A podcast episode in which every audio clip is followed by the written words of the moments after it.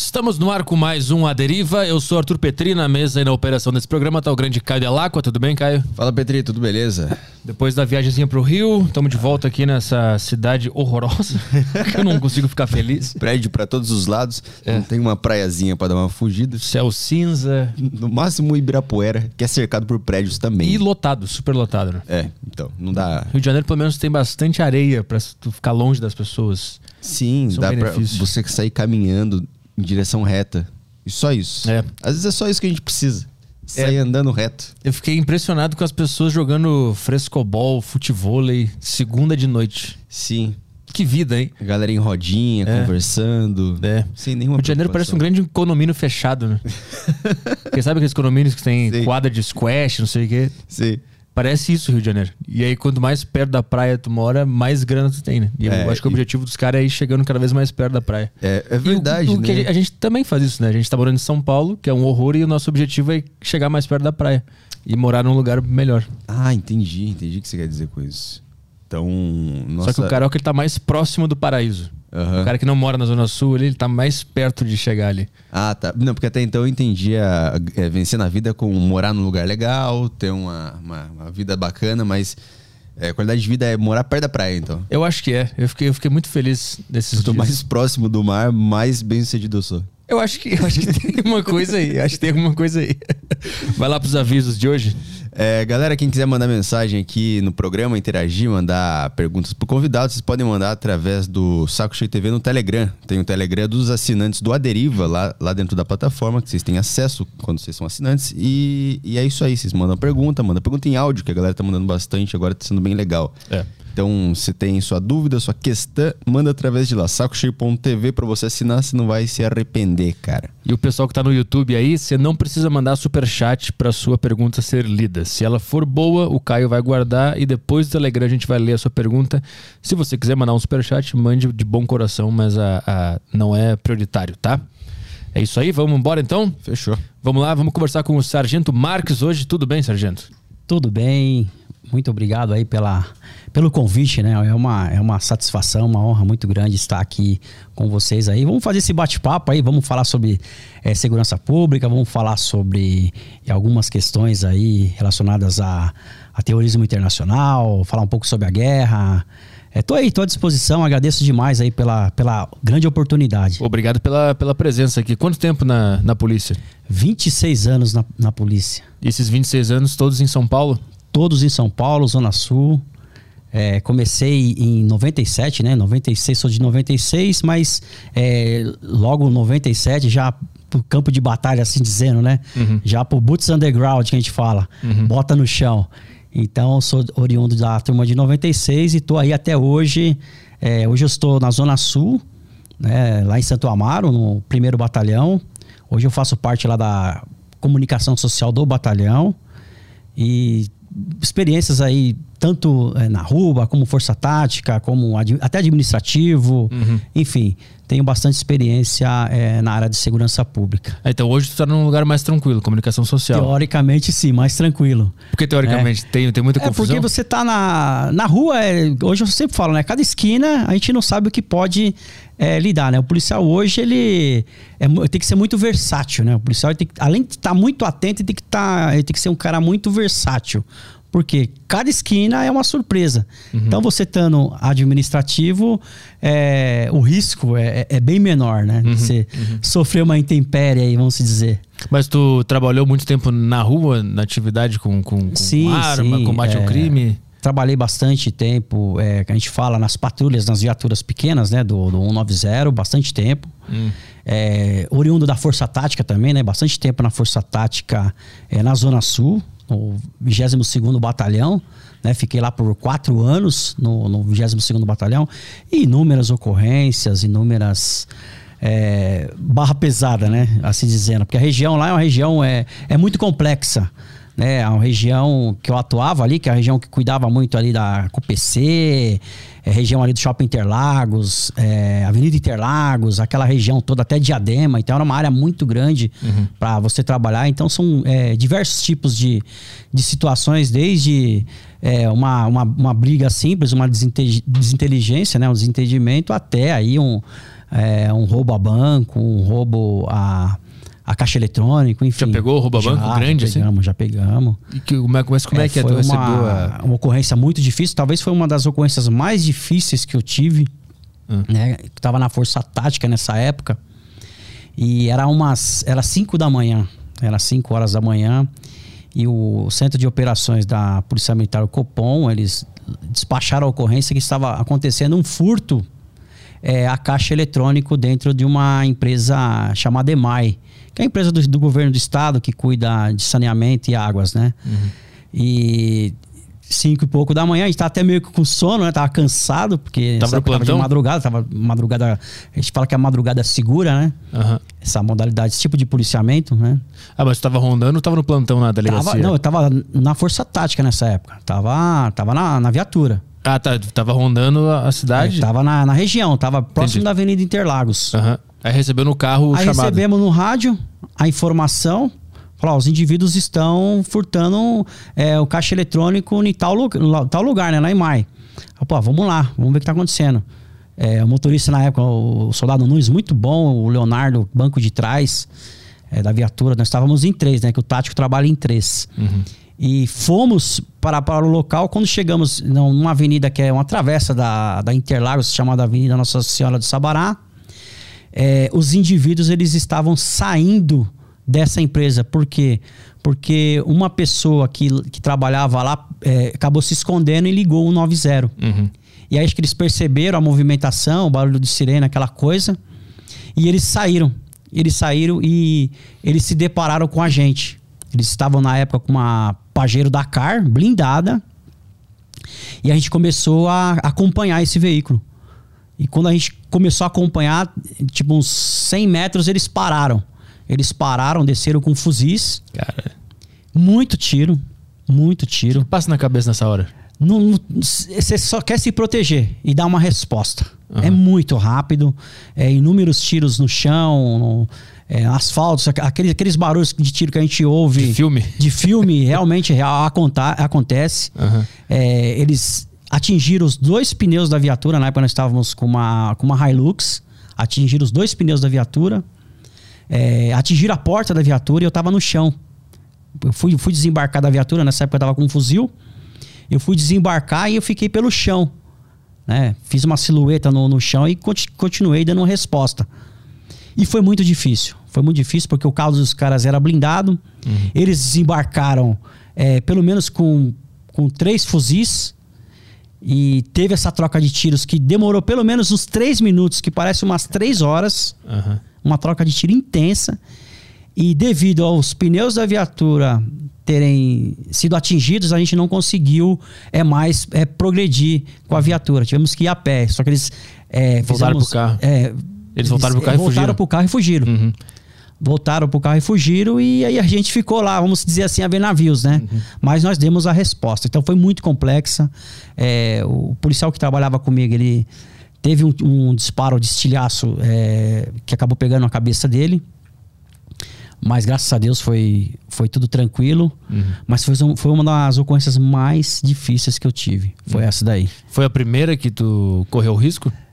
Ó, em termos de risco, assim, de você falar, meu, a qualquer momento você vai, vai tomar um tiro, né? Foi essa daí. Uhum. Essa ocorrência foi a que mais marcou a minha carreira.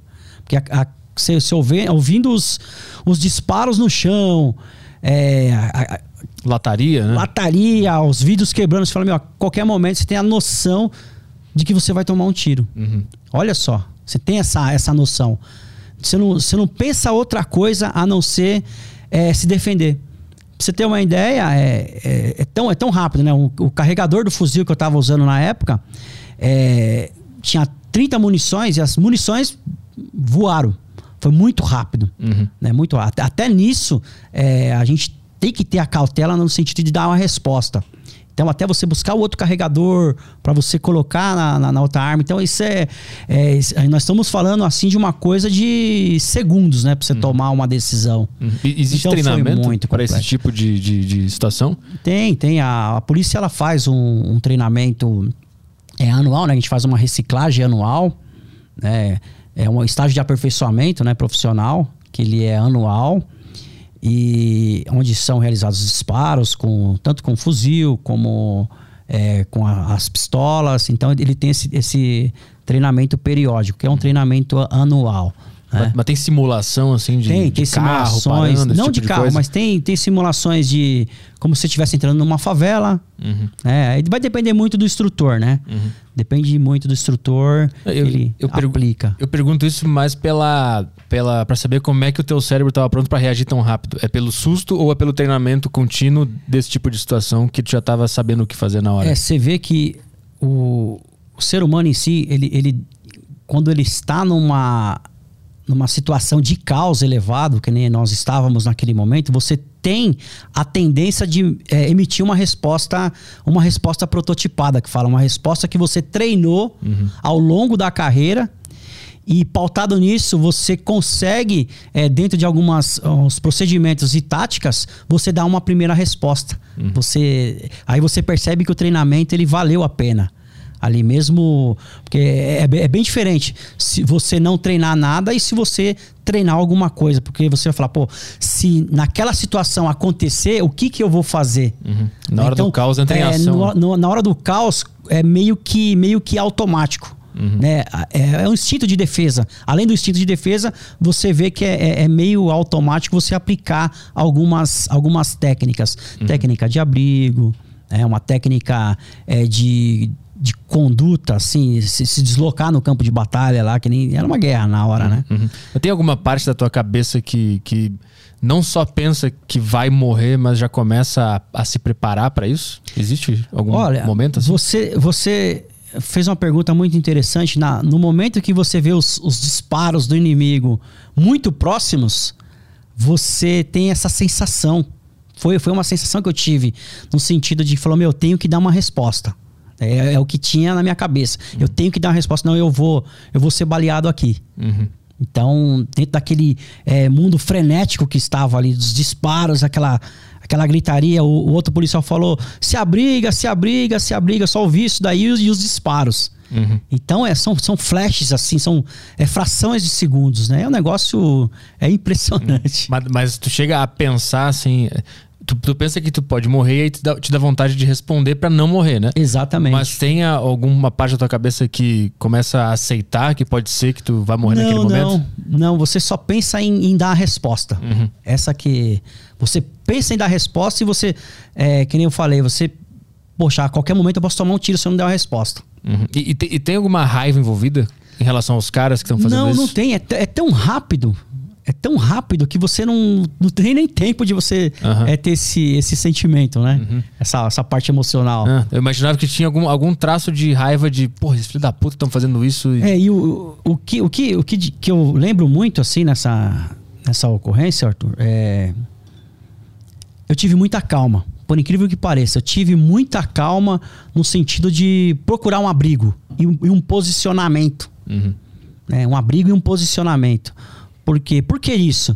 Porque se eu não procurasse um abrigo e um posicionamento, que é o que mais vinha também na minha cabeça, além de dar resposta, eu poderia ser baleado a qualquer momento. Ficar vulnerável, né? Ficar muito como é que- vulnerável. quando ele- vocês estavam de carro, eles pararam. Quando eles pararam, vocês já sabiam o que ia acontecer, já saíram do Não, carro. Pra você ter uma ideia, quando eles pararam à frente, que eles desembarcaram, eles abriram as portas, o, o meu auxiliar na época, ele falou: os caras estão de fuzil. Lógico, a gente já tinha visto que estava desembarcando de fuzil. Uhum. Aí você já dá aquele, aquele start, né? No sentido de dar uma pronta resposta. Sim, mas aí o que, que tu faz? Tu, tu abre as portas e se protege com a porta? Pra você, ó, pra você ver, quando eu abri as portas da Hilux, que eu fui, eu fui desembarcar, eu tenho o estribo dela, eu acabei escorregando. Hum. Eu escorreguei e caí, caí, caí no asfalto. E por incrível que pareça, isso daí ajudou. Hum. Isso aí ajudou. Porque quando eu caí no asfalto, porque a tendência seria de eu tentar eh, me abrigar na porta, ou talvez eh, entre a porta e o veículo. Se eu tivesse feito isso daí, a probabilidade de eu ser alvejado ia ser muito grande nessa ocorrência. Porque eles atingiram justamente a porta. Então eu fiquei no chão, a minha silhueta ela diminuiu, eu no chão, e eu no chão eu consegui dar resposta. Hum. Mas claro que não não foi assim tão eficaz, porque eles estavam com um veículo blindado.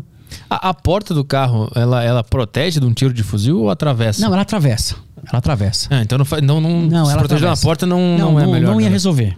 Não ia resolver. Caralho, então é, meio que negócio- tá Deus é, dará ali. Nessa hora, sim. Nessa hora, você imagina, um, um, um disparo de um, de um fuzil, Aham. que é uma arma muito potente, é, atingir uma porta de uma viatura que não, não, era, não era blindada, é muito rápido, como se fosse um papel, vamos dizer. Isso é, isso é engraçado, né? Os caras tinham um veículo blindado e a polícia não. Isso é foda, né? isso é foda. Eu sou o cidadão, tô criticando aqui. Não, tô brincando. É. Não, mas isso não, pô, isso é foda. Como é que os caras conseguiram e a, e a polícia não tem? Isso é. Isso é, é, a gente vê aí, é um- é um- ali foi um, um confronto ali de, lógico, de, de, de, de média intensidade, vamos se dizendo, né? Um conflito parecendo uma coisa de guerra, né? Que ano foi isso? Isso foi em 2006. 2006, então já estavam mais de 10 2006, anos. não, já. desculpa, 2016. Ah, então tava é, um, é, há- há 2016. um tempão já na. É, na- 2016. na- tu entrou em 97, tu disse, né? 96 para 97. E aí tu entrou. Como é que é? Tu entra em que cargo? Tu começa É, eu comecei como lá? soldado, né? Fiquei seis anos como, como soldado, depois é, prestei um concurso interno, fui a cabo e depois é, fui a sargento, Uhum. né? E hoje sou sargento, sou primeiro sargento. O, sol- o soldado é o quê? O, o que fica na rua? É, o soldado é, é- é, vamos dizer assim, a, gradu- a- a primeira graduação da, da instituição, né? É o soldado. Aí depois vem o cabo, aí depois vem o sargento, né? aí depois vem o subtenente, enfim. Mas são várias divisões, né? A função do soldado é o que, que ele faz no dia a dia? É, no caso do soldado, por exemplo, a função principal, a finalidade, é, é o trabalho mesmo, é, atendendo as ocorrências, é, trabalhando a pé. São inúmeras modalidades né, de, de policiamento. Ou trabalhar nas motos. né, ele pode ser. é, eu sempre falo, né? A, a polícia ela é, ela é muito grande. Né, então, é, tem, tem lugar para todo mundo, vamos, vamos assim dizer. Né, para várias funções. O soldado é o que está, basicamente, é, diretamente no, no enfrentamento do, do crime. Lógico, os sargentos né, e, o- e os tenentes, os, os- os comandantes também estão, mas o, o soldado, pela, pela essência da palavra em si, do, como é o primeiro respondedor que a gente fala, ele está muito. Ele é o primeiro, né? A linha de frente. Né? Não que que- os outros não estejam, né? Mas o soldado, principalmente início de carreira, né? A maioria, né? É colocado no policiamento, o cara ou vai trabalhar a pé, o cara vai trabalhar numa viatura, né? E ao longo da carreira ele vai evoluindo, aí ele pode, depois de um certo tempo e experiência, ele pode ir para uma. É, trabalhar numa equipe especializada, numa força tática, ou ele pode ir trabalhar no, no- numa rota, ou, ou unidade de choque, enfim. E como é que foi a tua experiência como soldado? Qual foi a- a- o primeiro fato que te marcou dentro da carreira? O primeiro fato que me marcou na carreira nessa época aí, olha só, eu tava, eu tava em Santo Amaro nessa, nessa época, e nessa época eu tava trabalhando numa, numa base, né, numa, numa base de uma, de uma companhia territorial. E nesse dia eu ta- eu tava de madrugada, porque para isso tava três horas, era três, três e meia da manhã, tava eu e uma outra policial nessa, nessa base, já é uma companhia territorial. E eu lembro muito bem que nessa época eu tava com uma calibre 12, né? Tava com uma calibre 12 fazendo segurança da, da base. E veio um veículo na contramão, na contramão de direção. A gente viu o veículo na contramão e veio um ônibus, né? Um ônibus meio que parou e ele no- meio, ficou meio que encurralado ali, né? A gente foi abordar esse veículo que estava na contramão, tinha um casal, né? Tinha um casal e o cara não queria é, descer do veículo, ele acelerava, falou, "Meu, ele vai, vai atropelar a gente. Né? A gente se distanciou, eu e essa policial, inclusive já até aposentou. A gente conseguiu fazer com que ele desembarcasse e o veículo era roubado. Né? Foi a minha primeira experiência. Estou falando é, em 1999. Né? Então já foi uma experiência. O veículo era roubado, o cara era muito agressivo, o cara veio para cima da gente. A gente conseguiu pedir apoio e conseguimos imobilizar ele. Então já foi uma experiência que já começou a marcar dali. Aí depois, né? Que, que idade tu tinha nessa ocorrência? nessa época eu tinha 21 para 22 anos. É bem novo. Muito pra novo. lidar com uma situação muito extrema novo, assim. Muito novo. A gente percebe, né? A maioria dos, dos policiais aí muito novos, né? O pessoal ingressando. A gente vê também muita mulher entrando, ingressando na, na, na instituição. É, é- é fundamental isso daí. A gente vê esse questão. A gente fala muito do empoderamento feminino, né? Muita mulher entrando. Uhum. Pessoal muito novo entrando né? na instituição. E aí depois dessa. Essa foi a primeira experiência que te marcou. E aí, quando é Aí- que o negócio começou o- a ficar mais sério? assim? Então, é, aí, lógico, trabalhando na rua um tempo, a, o que mais me marcou foi quando um policial foi. Ele, ele se auto-lesionou. Ah. Né, ele, tava, ele foi manusear a arma dele, ele tava com a arma e ele acabou disparando essa arma na perna dele. Hum. Do teu lado? Do, praticamente do meu lado, logo na passagem de serviço que a gente fala, né? A gente tava. Eles estavam terminando o trabalho e a gente estava assumindo o serviço. Uhum. A gente só ia trocar, ia entregar a viatura para nós, ia só entregar a viatura e a gente ia pro patrulhamento. Uhum. E eu lembro quando eu fui pegar minha, minha mochila, né? Pra colocar na viatura, escutei o barulho. Escutamos o barulho e ele começou a gritar. E o tiro tinha atingido é, a femoral dele, a veia femoral. Hum. Graças a Deus ele não pegou tanto assim ao ponto de romper, mas é, o sangue que saía era, é, é jorrava o sangue. E isso me marcou porque ele estava ele tava como motorista, a gente conseguiu tirar ele da viatura, colocou ele no banco traseiro da viatura, coisa rápida. E eu sentei praticamente em cima do sangue dele. Uhum. E na época tinha um hospital lá, era o um ponto-socorro Santo Amaro. A gente conduziu ele até o PS Santo Amaro, na época. Ele, na hora, fizeram cirurgia, aquela coisa toda, foi transferido e ele teve problema nessa perna. Hum. Inclusive, a perna teve encurtamento de perna, mas graças a Deus ele não morreu. O socorro foi muito rápido, uhum. né? Então foi fundamental nessa época.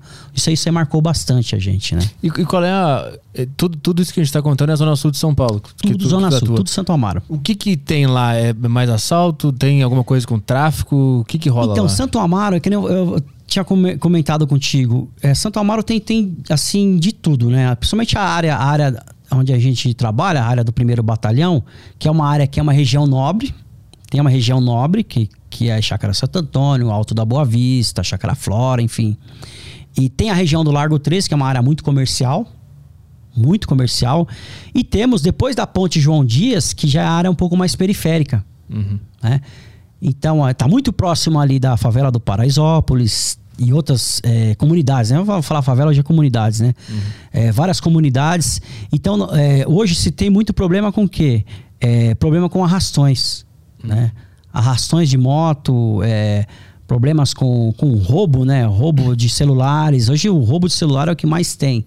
Uhum. Né? Então, são, é bem mesclado, né? Furtos, né? Então, Mas tem alguma coisa de crime organizado, assim, de sequestros, essas coisas mais. Não, não, não é tanto assim essa uhum. questão é, é, de crime assim, organizado no sentido de ter sequestros. Uhum. Tinha muito sequestro relâmpago, né? Que a gente falava, né? Uhum. Sequestro relâmpago. Mas não é, esses tipos de crimes assim. Uhum. E, é, é, muito focado a criminalidade. Lá a gente vê, observa muito em questões de roubo celular, roubo de veículo, roubo de comércio. Uhum. A gente observa muito isso daí. Esse arrastão... E o tráfico, né? O tráfico uhum. de drogas. Sim. O tráfico de drogas é o que também tem. É disparado, né? Mas aí tem, tem guerra entre facções? Entre... Não, não, não chega a ter. É mais o, a venda da droga mesmo que eu. É, é só a venda da droga mesmo. Esse arrastão que tu falou que ele é feito como? Eles, eles... É, esses arrações, o que acontece? A gente observa muito aí na, nas redes sociais, na, na, na mídia no geral, é, eles utilizando motos, né? Três, quatro, cinco motos, você tá andando na rua, o cara vem, te cerca e te leva o seu celular. O objetivo hoje é o celular, celular, bolsa, o que tiver os caras levam. Uhum. E moto também, né? Roubo de moto, a gente vê muito é, os roubos de moto. Tem, né? tem, tem o que fazer como é que resolve isso? Porque eu vejo que é um negócio que está fora de controle já e a gente tem que aceitar que esse, esse, é, esse é o Brasil, essa é a cidade que a gente vive. Então, a gente observa hoje que nem a, a instituição, ela está fazendo algumas operações, né? Inclusive a operação é sufoco, né? Que fala. É, mais polícia na rua. Tem que ter polícia na rua. Né? A gente observa, é muita polícia na rua, mais viaturas, no sentido de estancar isso daí. Sim. Né? Então a instituição ela está é, tá trabalhando para no sentido de é, diminuir esses indicadores. Sim, mas aí é mais mas uma... isso aí é uma coisa que é a médio prazo. É, né? é mais uma coisa de remediar o que está rolando, né? Mas as, as causas do crime... É um problema social, é um é. problema social. Né? A gente observa, se não tiver é, uma, um investimento na, na, área social, se não tiver um, um investimento na área de educação, é, isso tem um reflexo, né? Uhum. É um uhum. reflexo significativo. Tu já lidou bastante com, com assaltantes, com bandidos? Sim, De conversar sim, com eles, de prender. Então, sim, um, já teve um contato com eles para saber o que, que tá passando na cabeça do cara. Por que, que ele parou nesse existe lugar? o cara que rouba a primeira vez e existe o cara que é contumaz. Hum. Existe o cara que, se você prender ele, ele vai continuar roubando. Assim que ele sair, ele vai continuar roubando. O cara fez aquilo como a profissão dele. Hum. Não tem jeito. Mas nos teus papos com esses caras, é, tu já tu conseguiu entender qual é a questão social que tá por trás que levou esse cara para esse caminho? A gente percebe o que é, é, é, nítido, né? A, a, diferença de classe social. Uhum. A gente percebe essa, essa diferença. Né? O indivíduo que geralmente ele, ele a, a maioria, né? A gente percebe se a maioria são é de comunidades, não que a, as comunidades é, tenham, né? Muitas é, pessoas que vão praticar roubo, não, não é isso. Mas a gente percebe é, essa questão social, advindos da comunidade, da parte mais pobre, uhum. né? não que a parte mais rica é, não faça coisa errada, não é isso. Mas a gente percebe os, os pequenos delitos, os médios delitos é, praticados é, por esses indivíduos e a gente é, percebe nitidamente essa questão, essa questão social. Uhum. Né? Você percebe essa, essa diferenciação, né? Ah, porque eu fui criado na favela, porque eu não tenho oportunidade, enfim. Uhum. Né? A gente nota muito isso daí. Tu já, já teve algum papo assim com, com um cara que tu prendeu, que tu pegou assaltando e tal, e o cara falou que era. Não, ele, obviamente não, ele não vai falar tão claramente que esse é o problema, mas tu sacou que é falta de oportunidade na vida, é falta de referências, talvez. E aí eu acho que o ser humano, naturalmente, ele, ele vai sempre sendo levado pro lado mal. É, você. Se tu não, se tu não guiar o ser humano, ele vai cair. Não, você na maldade, percebe né? que é, essa, essa questão social que você colocou é uma questão assim intrínseca do ser humano. Uma questão de pertencimento até. Né? Questão de pertencimento, questão de valores. Né? Se o indivíduo não, não, não, não pertence a uma família, se o indivíduo não pertence a uma classe social, se ele é, sofre agressões é, no meio em que ele vive, uhum. se ele não tem uma referência de pai, uma referência de mãe, a grande probabilidade que ele se desgarre, a gente fala muito da, da ovelha desgarrada, se desgarre e se juntem, é, se junta com pessoas que também estão nessa. É, estão nessa e aí acaba, acaba o indivíduo saindo da família e ele vai para um meio social no sentido de que às vezes ele é empurrado uhum. é, a estar tá cometendo delitos. Uhum. É, não que isso seja uma regra, Sim. né, mas a gente percebe isso daí. É um fenômeno que é, um, acontece. é um fenômeno, ju justamente isso daí. E, e, e, ele, tipo assim, quantas pessoas já aprendeu na, na tua vida? Ó, eu, eu só de, em termos de elogios, eu tenho mais de 420 elogios. Ah. Em prisões, umas 700, mais ou menos. E esses prisões. caras, eles têm noção da vida que eles estão levando, do que, que eles fizeram, da gravidade de que eles fizeram, se eles mataram alguém, se eles roubaram alguém. Eles entendem? A maioria entende.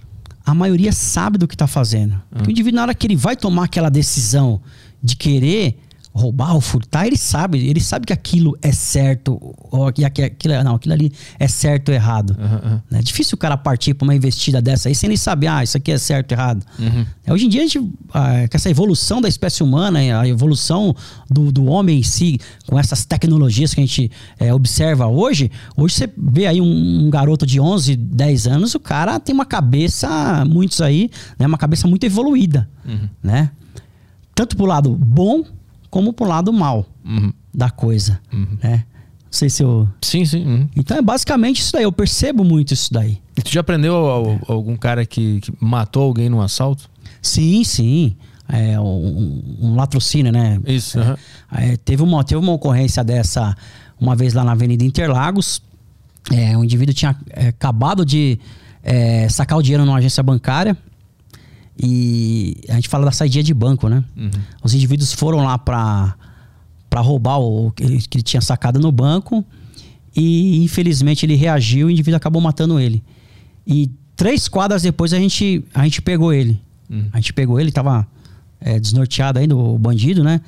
Mas aí na conversa que a gente percebeu, senhor, é, ele reagiu, ele reagiu. Uhum. Ele fica tentando inventar uma desculpa pra ter feito Exatamente, ele reagiu, ele reagiu. Aham. Eu não queria matar ele. Aquela, aquela história, né? Aham, aham. E mas aí o cara, o, o camarada, ele não, teve remorso nenhum. nenhum. Nenhum remorso. Hum, Isso que Você se arrepende? Não, senhor. eh, eh, Ele reagiu. Se ele não tivesse reagido, Ah, sim. é e a pessoa tinha sacado 20, 20 mil reais no banco. Aí tem aque- aquela, aquele outro detalhe, né? Como é que saca um valor desse? É, isso é, é recente, isso?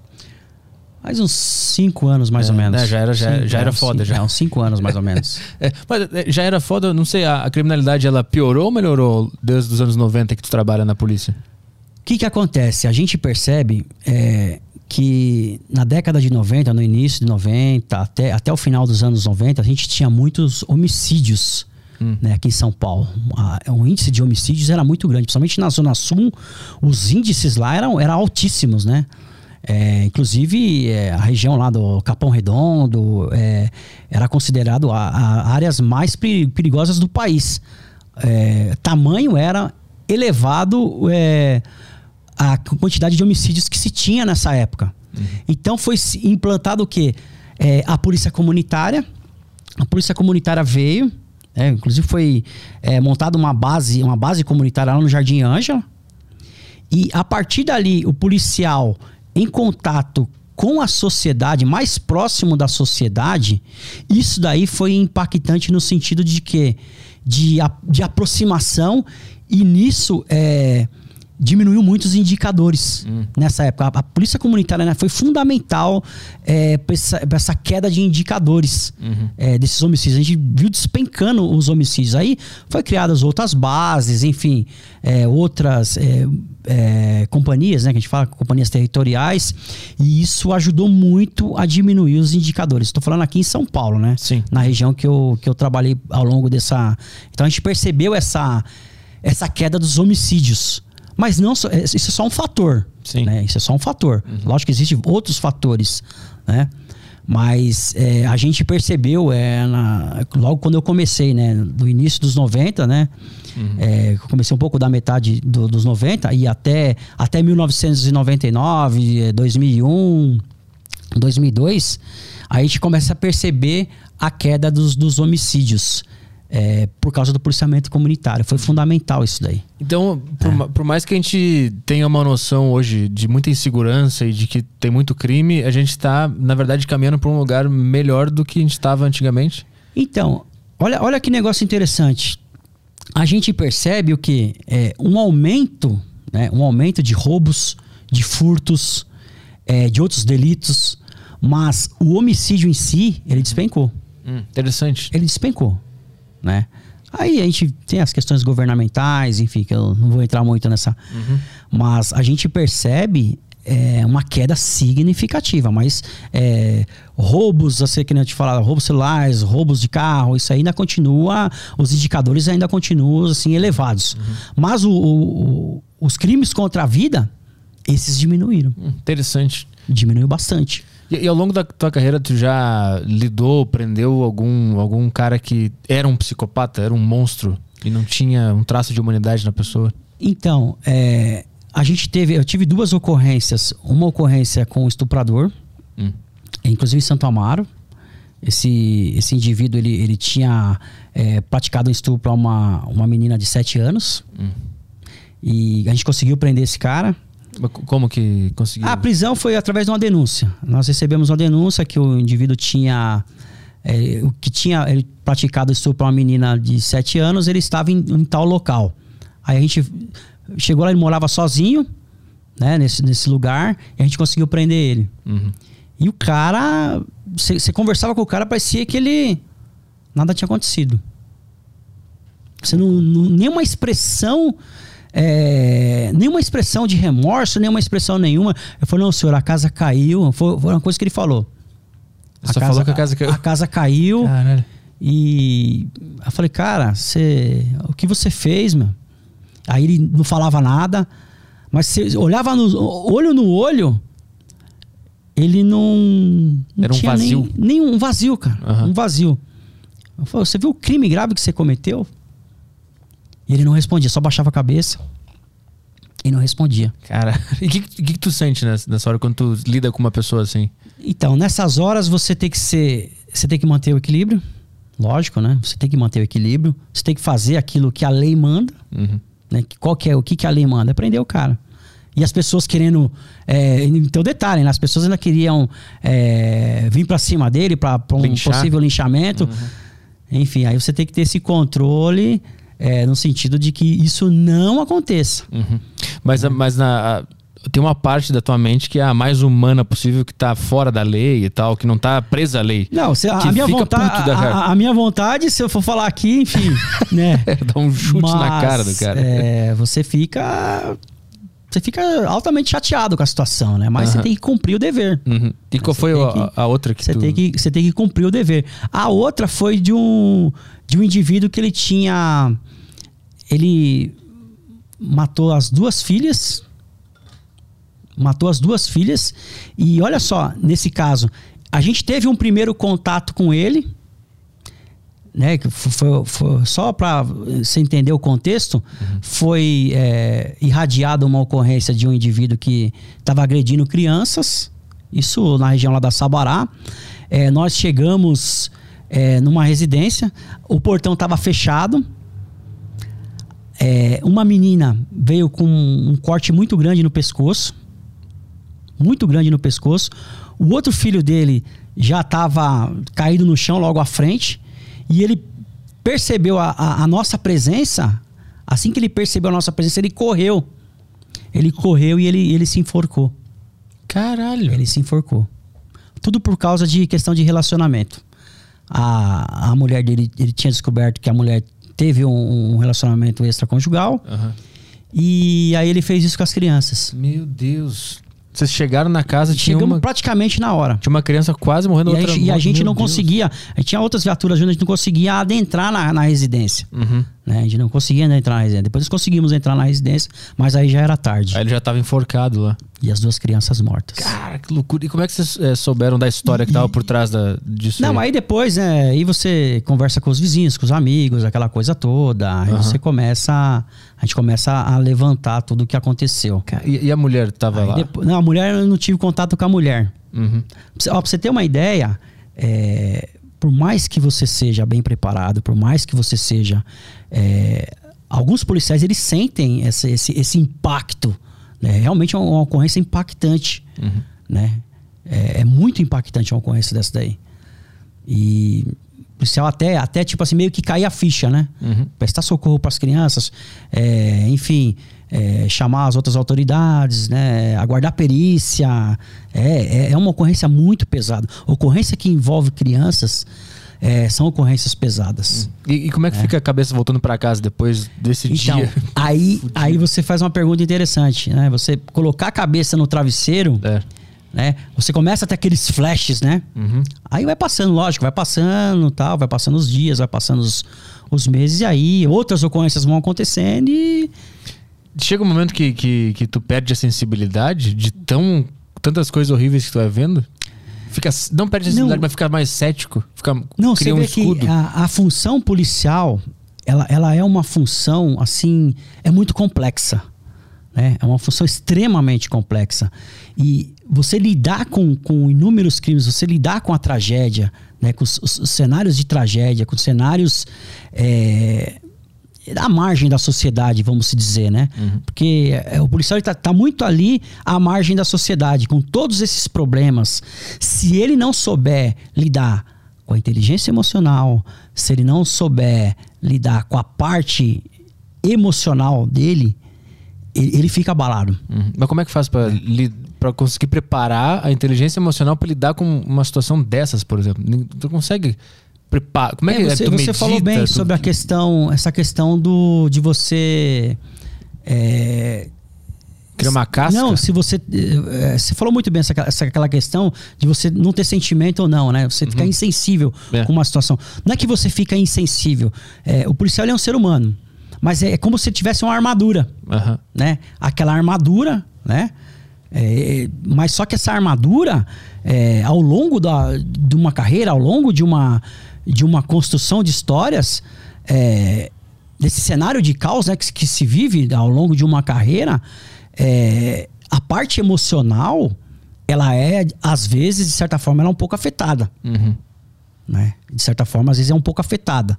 Né? Ao longo de você é, ver tantas tragédias, se você não tiver um fazer terapia, se você não é, praticar coisas que te agreguem valor, Uhum. né? Porque aí senão, senão a balança ela fica muito descompensada, eu falo, né?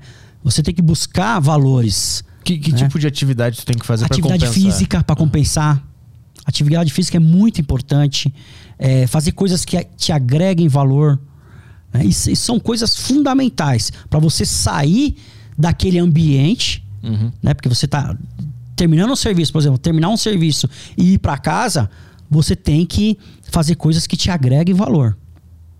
Porque senão, se você viver só só o mundo polícia, só o mundo polícia, só, só viver aquele mundo, isso daí, ao, ao, longo tempo, isso não, não faz bem, né? Uhum. Isso, isso não, não faz bem. Então tem que ter essa, essa compensação. Mas chegou alguma hora na tua carreira que tu percebeu que estava caindo nesse, nesse buraco de não ter a compensação e aí a partir daí entendeu isso e começou a buscar? Não, sim, isso, isso aí é normal. Você começa a perceber que, por exemplo, eu tô para mais nisso daqui, né? Tá, tá meio que me desequilibrando. Opa, tá me desequilibrando, tem que ter inteligência emocional no sentido de buscar fatores de proteção né? Fatores de proteção, família, atividade física, uhum. é, filhos, né? Enfim, é, tudo coisas que agreguem valores, né? É, leitura, que eu sou um cara que eu leio muito, tô falando por mim, né? Uhum. É, ter, ter hobbies saudáveis, né? uhum. né? Coisas que te é, desprendam daquele mundo de só tragédia, só tragédia, né? Uhum. E você buscar coisas que agreguem valor. É, eu, eu, imagino que é muito fácil o cara entrar numa vibe pessimista e não ver mais beleza em nada da vida, de tanta Isso coisa daí ruim. Né? É em qualquer área, não só na área policial. Mas deve ser mais extremo, isso, né? Isso daí em qualquer área. Hum. Hoje nós vivemos um mundo, hoje pós-pandêmico, por exemplo, a gente fala muito do fenômeno de Bunny, do mundo Bunny. Hum. Né? O que, que, é o mundo Bunny? O mundo Bunny é uma, é uma teoria que o, um francês chamado Jamal Scalzo, que ele fala o seguinte: o contexto de Bunny hoje, que ele surge é, nesse mundo pós-pandêmico, né? que ainda nós não sabemos se a pandemia literalmente acabou, é. no sentido de que uma alta fragilidade, uma alta ansiedade, ambientes totalmente não lineares e uma incompreensão muito grande. Por que isso? Porque a gente não sabe o que vai acontecer daqui a pouco. Sim. É uma loteria. Nós vivemos hoje numa, num cenário de guerra regular, né, onde dois, duas bandeiras estão lutando e a gente não sabe é, a escalada disso tudo. E tem a varíola e agora chegando. A, a, tem a varíola, é aí tem a questão da pandemia, uhum. tem a questão desse a, o confinamento das pessoas. É, nós percebemos o quê? Que o confinamento foi bom até a página 2. É. Porque o ser humano, ele quer viver em sociedade. Ele adoeceu em outro, outro aspecto. As pessoas elas querem viver em sociedade. A gente é. percebeu. E, e, a gente percebe também o fenômeno de muitas pessoas que não estão saindo de casa. Olha só, tem muitas pessoas que não querem sair de casa. Justamente por causa disso aí. Ficou sequelas da pandemia. Uhum. Né? Então, é, essa ansiosidade muito grande nas pessoas, muitas pessoas ansiosas, né? muitas pessoas muito preocupadas no que vai acontecer. É, eu vejo que isso tem uma grande influência da, da tecnologia de informação que a gente consegue absorver durante um segundo, a gente então, consegue ver muita coisa. Você falou um negócio interessante, Arthur, sobre a questão da velocidade. É.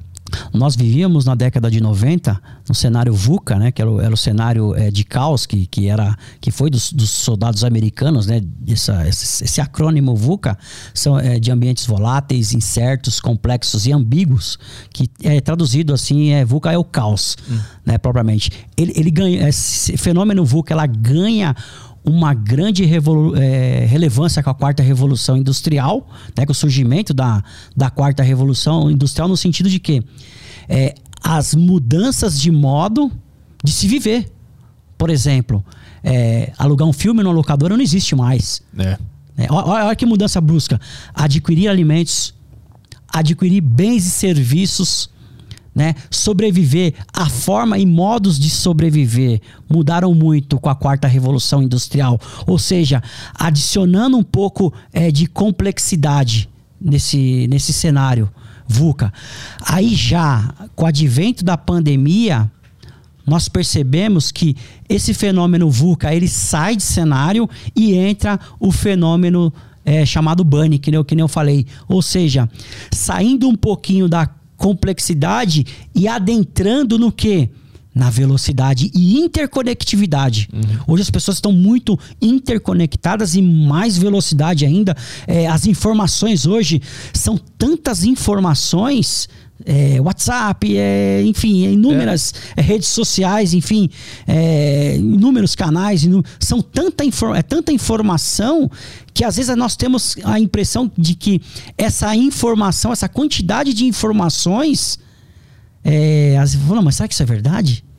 Olha só, imagens, informações e às vezes você fica é, daquele sentido de, de ainda ter dúvidas ainda e, de é, certas coisas. Sim. E também tem, tem coisas que a gente nem precisava saber, que a gente sabe. Tu vê uma notícia horrível aqui, abre um post de alguma coisa que aconteceu em outro lugar aqui e tu fica vendo coisas que não precisava. Eu, eu já fiz alguns testes, tipo, de ficar uma semana sem ver tanta coisa, sem ver TV, sem ficar tanto no celular, eu percebo que, que melhora, porque parece que não tem nada acontecendo, parece que tá tudo de boa, assim. Aí tu abre o celular, tem um monte de coisa acontecendo, tem gente morrendo, tem pandemia, não sei o que, aí cê, desliga o celular, não tem nada acontecendo. Não, e eu acho que esse é o grande problema, cara. né? Esse, esse é o negócio que tá, que tá estressando as pessoas. É, a gente não pode hoje é, largar essa tecnologia. Nós não vivemos sem tecnologia. Você fez esse, esse posicionamento de você ficar é, uma semana, ou sei lá, esse tempo, esse período. É, dá uma reduzida. Dá uma reduzida, lógico. Foi, foi, foi bom para você? Foi. Mas tem pessoas que já não se sentem bem. Pois é. É o contrário, é o, é o efeito reverso. É. Né? Sim. Por exemplo, você tira o celular de uma pessoa hoje. Nossa. É, mas isso é um sintoma de que a pessoa tá viciada em, nesse estímulo, né? Não, não de que a tecnologia é uma coisa boa, é porque ela tá dependente de uma tecnologia que nem é tão necessária assim. Tipo, ah, é bom para conversar, para ter um negócio, para vender, para isso é legal pra caralho. Agora, para ter essa quantidade de informação entrando na cabeça o tempo inteiro. Ao é, tempo todo é muitas informações, é. é é muita é muita tragédia, né? Você vê muita tragédia, muita coisa acontecendo a todo tempo. É. E isso é um, dentro de um processo mental, se, se o indivíduo se ele não tiver bem, se o indivíduo ele não tiver é, com as faculdades mentais equilibradas, ele acaba se contagiando. Ele pode evoluir para uma depressão, ele pode evoluir para outras é, doenças, né? Outros tipos de doenças. Sim, ansiedade. Ansiedade, é então né? nem se fala. Ansiedade. É. você vê aí a, a, a, grande quantidade de pessoas ansiosas hoje. Uhum. Né?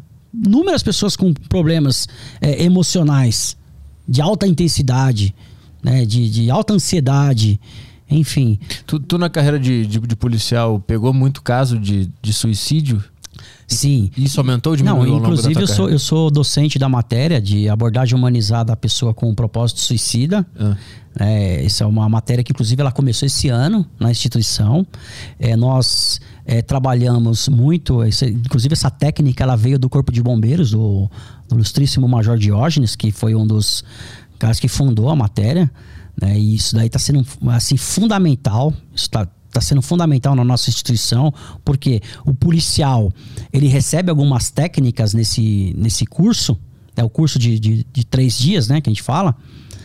É, ele recebe algumas técnicas que ele ajuda tanto na resolução das ocorrências com suicídio, uhum como ele também ele, ele acaba se blindando é, nisso daí. Hum, Olha que sim. negócio interessante. Uhum. Porque, é, sabe, Arthur, você, você entender como funciona a tua mente, você é, começar a entender esse processo do que está acontecendo, está acontecendo isso comigo, mas eu posso equilibrar daquela forma. Uhum. É muito interessante. Então, uhum. é, essa, essa parte desse curso que a gente está aplicando lá, que é um estágio, na verdade, uhum. né? Isso aí está sendo fundamental. Uhum. É, você mexer com o depressivo, você mexer com, com, com o psicótico, você é, é, mexer com, com, pessoas altamente agressivas. Uhum. Então são, é, são, são essas três classificações, né? Qual é a abordagem? Os tentantes que a gente fala. A abordagem de, de, de cada um desses. Então, ó, por exemplo, se você for abordar é, um indivíduo que ele está depressivo, é, na maioria dos casos, como que ele, ele vai estar? Tá? Ele vai estar tá muito quieto na maioria dos casos. Ele vai estar tá quieto, é, você, na aproximação, você percebe que ele, geralmente ele não quer falar nada, uhum. ele, vai, ele vai só falar com você quando é, você se aproximar muito, aí ele vai falar para, uhum. é um exemplo, ele vai falar para. O agressivo é aquele indivíduo que ele já vai chegar, quem que você. Quem te chamou aqui e começa a xingar e coisa e tal, e começa a tacar coisas. Como é, mas como é que lida você- com, com- esse. Com o É, depressivo antes? Que, qual é a- Não, com- estratégia? Com, com o depressivo, a estratégia qual que é? É você tentar fazer um canal de comunicação nele, no sentido de que ele é, traga para você fatores é, emocionais positivos, Uhum. né? Fugir daquela questão do fator principal, Entendi. Né? Qual que é o fator principal? De repente, o fator principal que ele esteja numa precipitação ou em cima de algum viaduto, em sim. É, no sentido de que ele é, não fale, é, por exemplo, se ele teve um problema de relacionamento, você tem que tentar desviar Uhum. Aquela questão do relacionamento, aquela questão da separação e buscar fatores de proteção. Qual que é o seu fator de proteção, por exemplo, né? Um fator de proteção de um indivíduo. De repente, o fator de proteção dele seja um parente, um, um irmão ou talvez um amigo, esse fator de proteção. Não que você vá trazer o amigo dele lá, mas você ele falar sobre faça um, um trabalho mental no sentido de que ele fale mais sobre o amigo dele. E você tentar fazer essa dissuasão Uhum. no sentido de você convencer esse indivíduo, falar, ó, se você fizer isso daí, olha, olha o que, que vai acontecer e tal, e você tentar trazer esse, esse fator de proteção no sentido de que ele realmente Entendi. desista de cometer o suicídio. Então, é, é- Aham. é, a, a, a, a polícia, ela, ela agia ah, ah, ah, bem antes é, nessas ocorrências. De que forma? É no sentido de distrair a pessoa Uhum. e fazer uma abordagem que que é, é tipo abordagem tática. Sair correndo atrás do, do indivíduo e, e pegá-lo. Uhum. Né? Hoje não tem mais isso. É, as técnicas são literalmente de diálogo. Interessante. é Fazer o cara E- parar e de pensar no negativo. né? Exato. E os indicadores, os números são fantásticos de resoluções. Uhum. É, em São Paulo, principalmente. É, e tanto que esse, esse curso ele vai ser passado para outras polícias. Uhum. É, inclusive teve até uma a ONU entrou em contato né, com o Corpo de Bombeiros, que foi estabelecido pelo Corpo de Bombeiros, e esse curso ele vai ser é, transmitido para outras, outras instituições, outras polícias. E é, e é, é fundamental esse trabalho. Cara. Esse é um trabalho fundamental. Ca- Ocorrências de, de, de suicídio, o cara que tá em cima da ponte, presta a se matar, eles aumentaram ou diminuíram desde, da, desde que tu entrou na polícia? É, essas ocorrências, elas sempre tiveram. Equilibrada. Elas sempre tiveram. Uhum. Né? E elas aumentaram aonde? Elas aumentaram na pandemia. É isso que eu queria chegar nesse ponto, se a pandemia É, a influenciou. pandemia, ela potencializou. A pandemia, ela, ela que nem a gente estava falando, né? É, essa questão pandêmica, ela é uma questão que ela deixou muitas pessoas é, desestabilizadas emocionalmente. Então, o, o índice de suicídio foi grande. Uhum. Né? Foi, Começou a ter mais chamado Inúmeras ocorrências de suicídio. Né? E, o, in- e o interessante, um, um ponto interessante dessa questão do, do suicídio, que cada região, cada região tem o seu sítio. Que a gente fala de glorificação de sítio. É Ah. uma palavra técnica. O que, que é a glorificação de sítio? É um ponto na sua região, na região, onde, por exemplo, onde você mora, que mais acontece as ocorrências de, de tentativas de suicídio. Uhum. Né? Que a gente fala o tentante, né? A pessoa que está tentando se suicidar é o, é o tentante. Sim, tem um lugar E específico. Um lugar específico, por exemplo, um viaduto. Aham. Ó, um viaduto daquela avenida tal é onde mais acontece. Sim. Chega datas comemorativas, dia dos namorados, dia dos pais, dia da mãe, final de ano. Pessoal já fica de olho lá. E aí as pessoas que já estão com um problema mental, Aham. que já estão com esse problema emocional, a tendência é que a- aconteça. Uhum. Né? Que a gente fala muito do efeito copycat, né? Que é o efeito de repetição do gatilho mental. Né? E, e desperta aquele gatilho nas pessoas que já estão é, com essa ideação. Né? Ideação, nome técnico, ideação Sim. ao cometimento de suicídio. A gente percebeu é, esse aumento né? É, na pandemia. né? Mas, é, mas são. É, se você imaginar, ó, os países que mais têm suicídios, a, a Índia é o país que tem muito suicídio. Ah, é? Eu achei que eram os nórdicos lá. Não, a Índia, a Índia ela ela ganha disparado. A Índia, a China, é, são, é, a- a- inclusive, é, muito problema com suicídio de mulheres na Índia por causa de violência doméstica. Caralho. Então, a, a Índia ela, ela tá no topo, né? ela tá no ranking, né? O que- eu sabia é que era, acho que a Finlândia ou Islândia, esses países também tinha muito, muito índice de suicídio. Tem, né? mas não é comparado. É? Não tem como E eu- comparar. eu lembro que a Como explicação- Índia, China, E a explicação É. que davam é que a- o, o país era tão desenvolvido que a pessoa não tinha, não tinha ambição nenhuma de fazer nada, porque já, já tinha tudo na, na mão, e é por isso que acontecia. Suécia também tem bastante e tal. São, são Sim, são fatores pa- diferentes em cada É, são, lugar. né? São, são é, nações que, que. A gente vê esse problema, é um problema mundial. O suicídio é um problema mundial.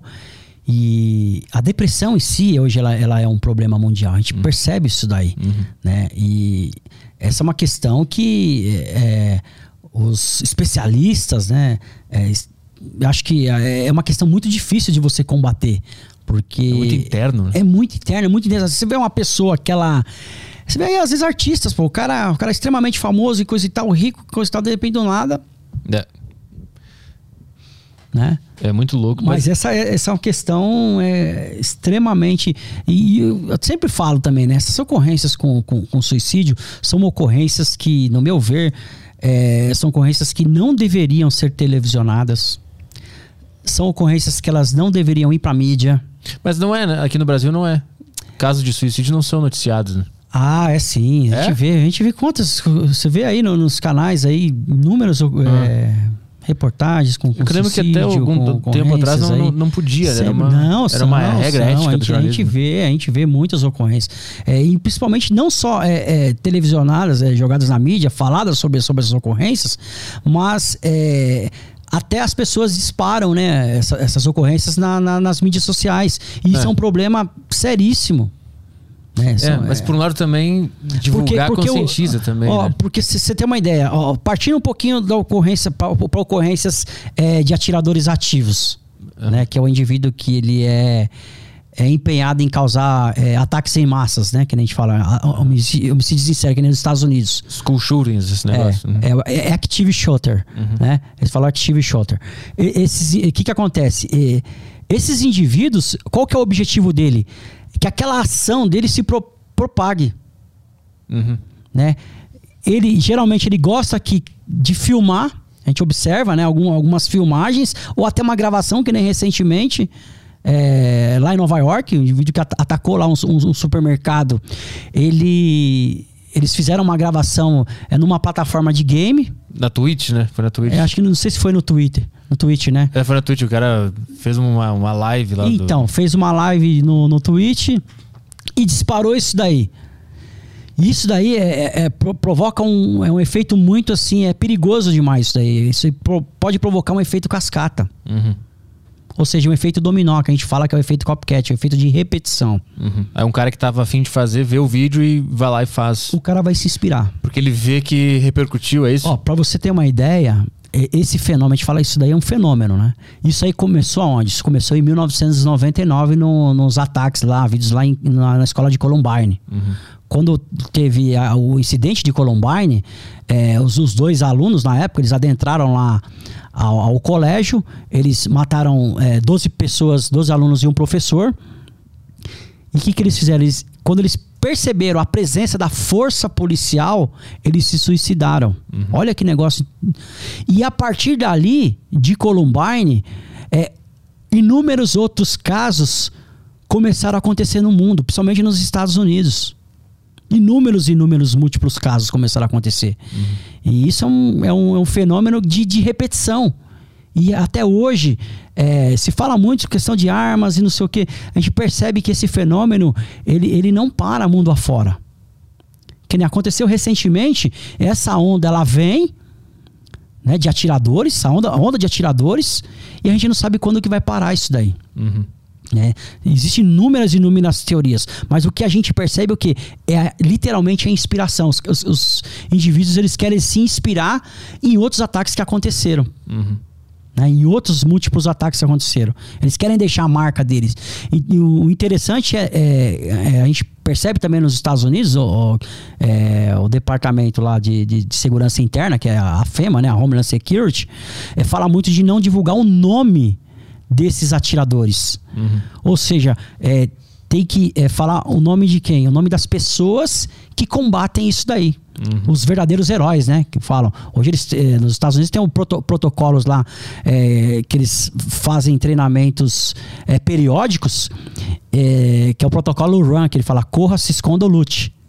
Né? Se tiver um, um, atirador dentro de um, de, um, de um local, ou se lá a gente percebe, escola, shopping center, na rua, é, ou você corre, ou você se esconda, ou então você você luta com o atirador. Sim, se estiver armado. Se você. Atira contra o cara. Hum. Justamente. Teve, teve, e você vê teve... a, a, a, preocupação a, e a dificuldade que é isso daí. É, trazido para o nosso, pro nosso pro, pro Brasil, você vê que em 99, no início de 99, teve um incidente de Columbine né? A gente fala de incidente, só para o pessoal. É, é, às vezes o pessoal. Ah, incidente.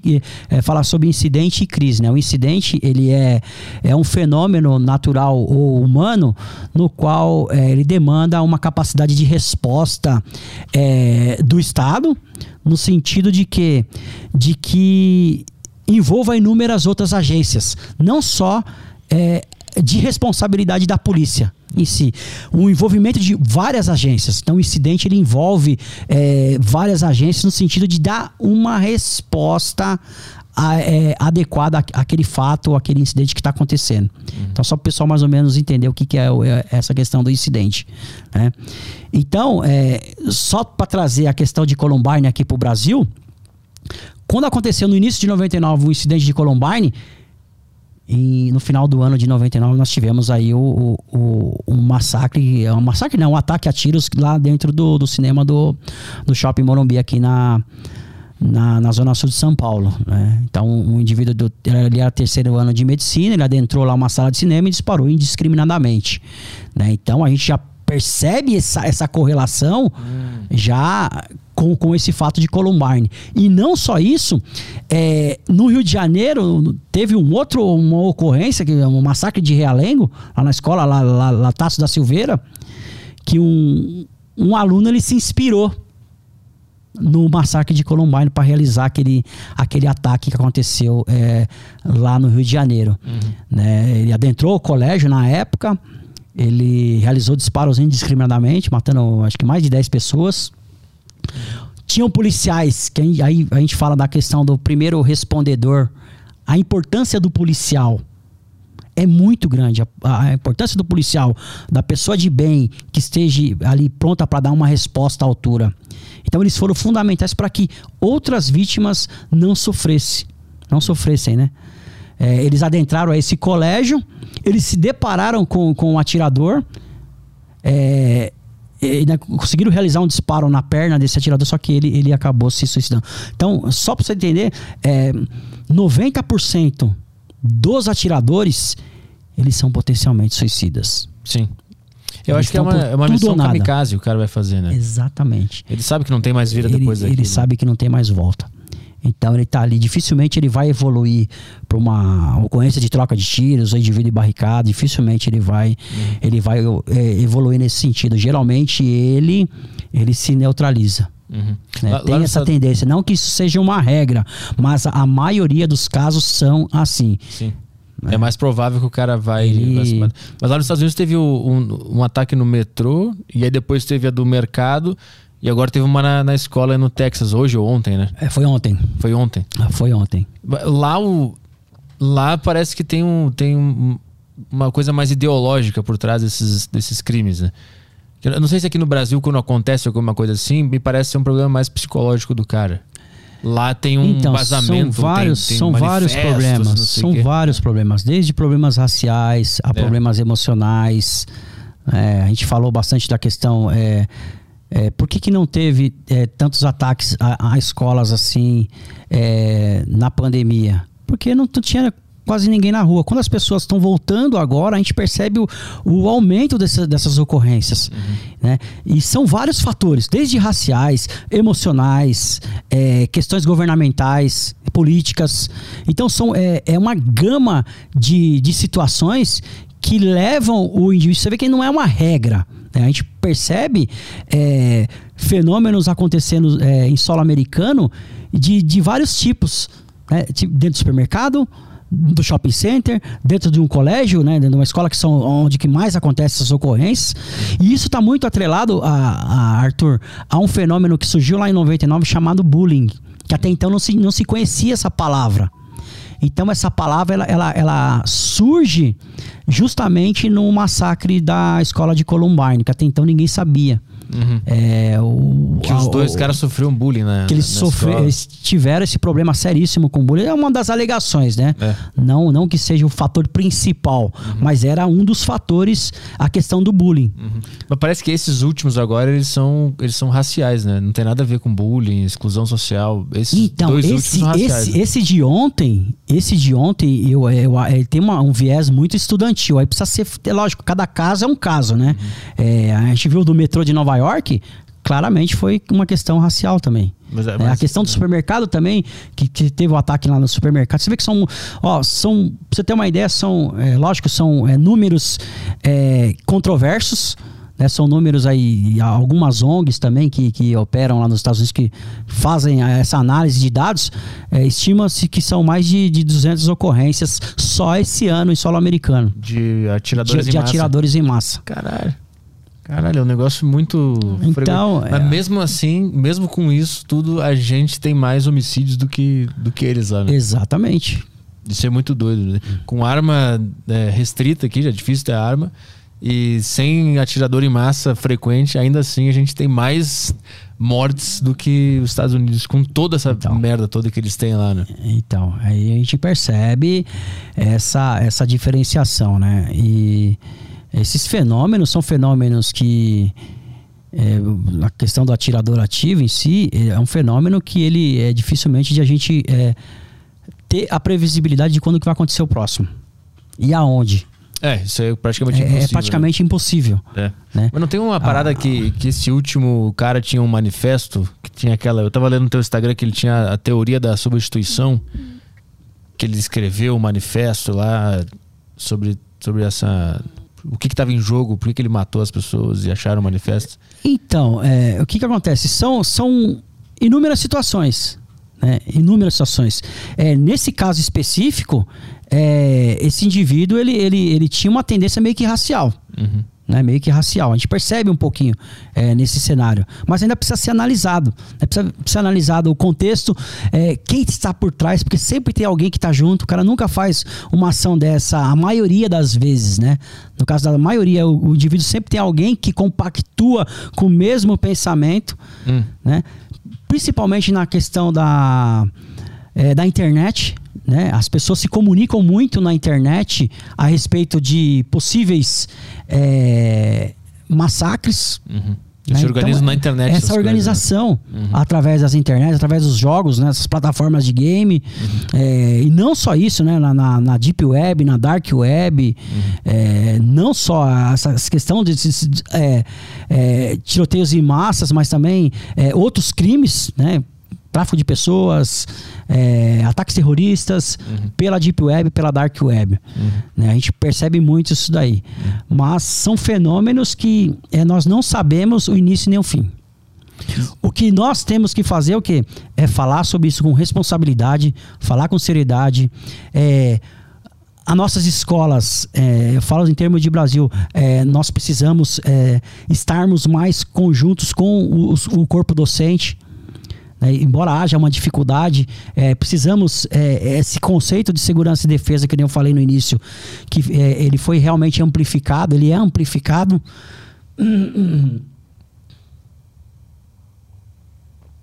E ele, esse conceito de segurança e defesa, é, todo cidadão de bem ele tem que estar envolvido.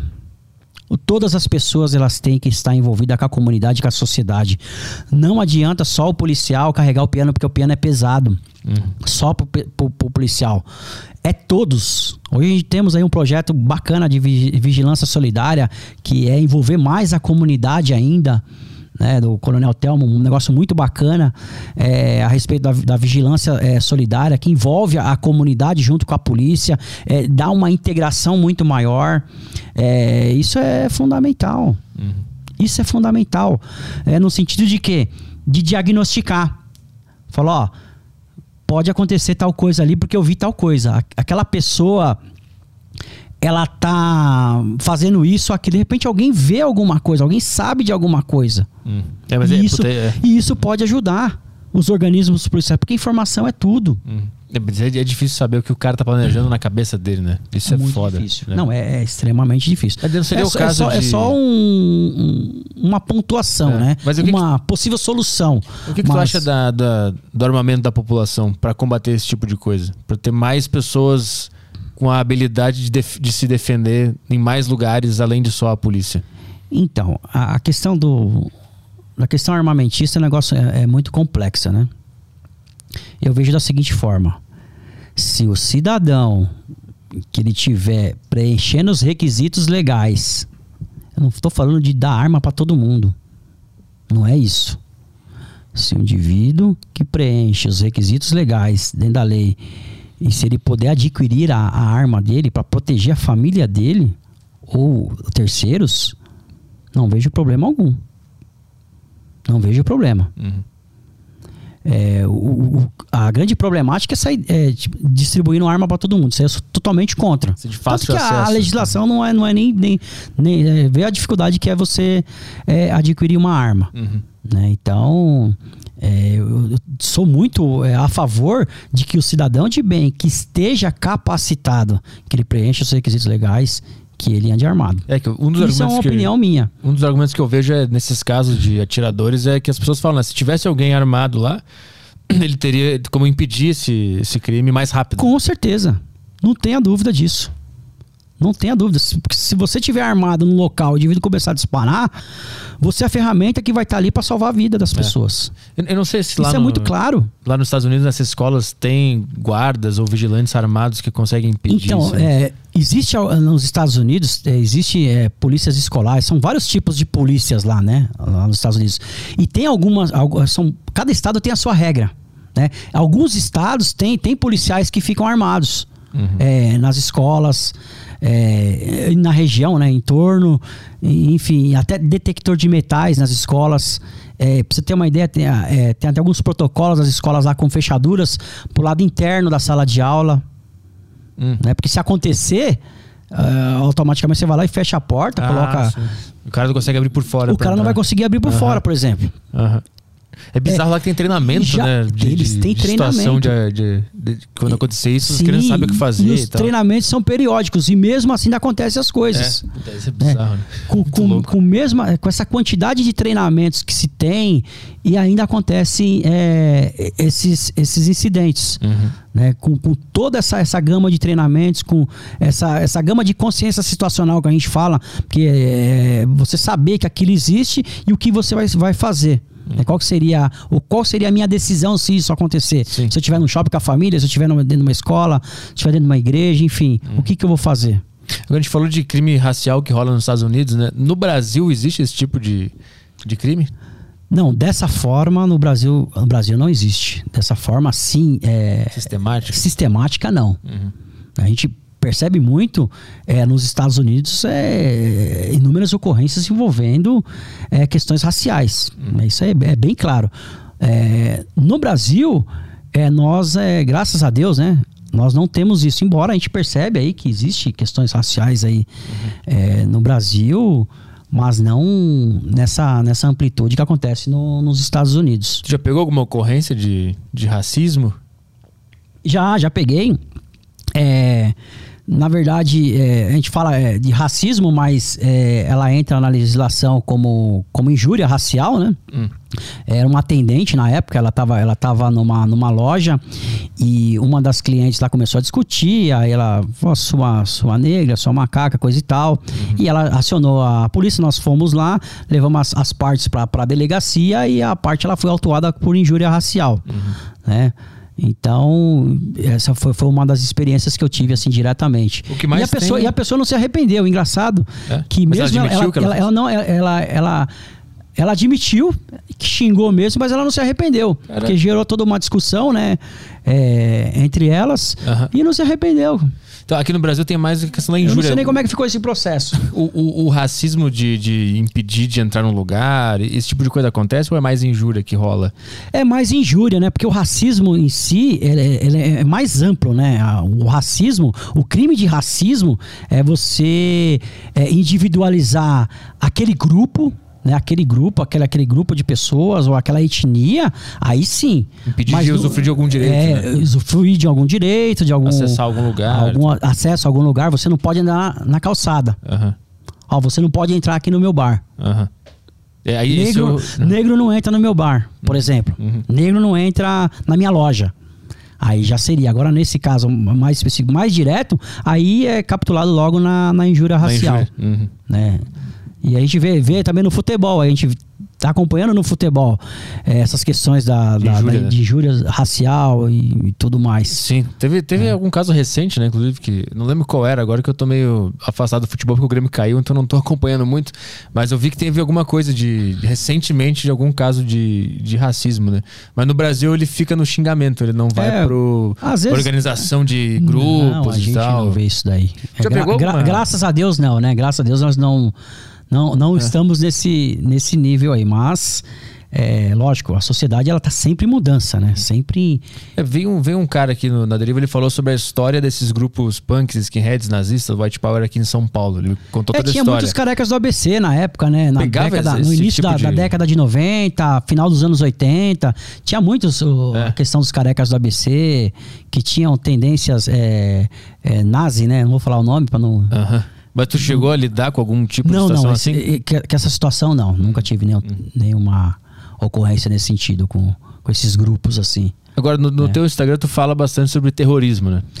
Sim, sim. inclusive, é anti, antiterrorismo. É, antiterrorismo. Nós falamos bastante sobre antiterrorismo. E como é que tu conversa os teus estudos sobre terrorismo com o teu trabalho na polícia aqui em São Paulo? É, é interessante isso que você está falando. É, eu estudo sobre guerras aí pelo menos há uns 15 anos, é, e principalmente Oriente Médio, né? Sempre estudando bastante do, do Oriente Médio, que eu gosto, estudo bastante. É, em 2018, é, a polícia ela teve um, um estágio de aperfeiçoamento e, e liderança operacional, que é o chamado IALOP, que é um curso um semanal, um estágio semanal, que foi é, desenvolvido na, na Escola Superior de Sargentos. Eu fui fazer esse estágio e lá eu tive a honra de conhecer lá o, o- Major Aguilar, hoje, na, na época era capitão, e ele dava uma matéria é, docente de uma matéria chamada gerenciamento de incidentes e crises. E dentro dessa matéria englobava a questões é, de, de terrorismo. Então ali onde que eu vi é, assim uma grande oportunidade de é, eu fiz o link do meu conhecimento histórico com a questão técnica que foi que foi passado por ele então isso daí, essa junção foi fundamental no sentido de eu me aperfeiçoar mais ainda eh, nos estudos, de entender eh, as questões eh, sobre terrorismo internacional e, e os seus reflexos aqui no país. Que nós temos muitos re- reflexos por causa de ações terroristas que acontecem na Europa e Aqui no Brasil, tipo, tipo, tipo o quê? Novo Cangaço. Ah, É, que é o novo cangaço que a gente fala é o domínio de cidades, né? Hoje estabeleceu a norma, é, hoje é classificado como domínio de cidades. Ataques é, múltiplos e coordenados em cidades. Por exemplo, a gente via muito no interior. Os indivíduos fortemente armados adentravam a uma cidade, por exemplo, dominava aquela cidade, subjugava a cidade e ia lá é, explodir bancos, explodir agências, explodir é, bases é, da, da polícia, batalhões, enfim, é, usando artefatos é, explosivos improvisados. é.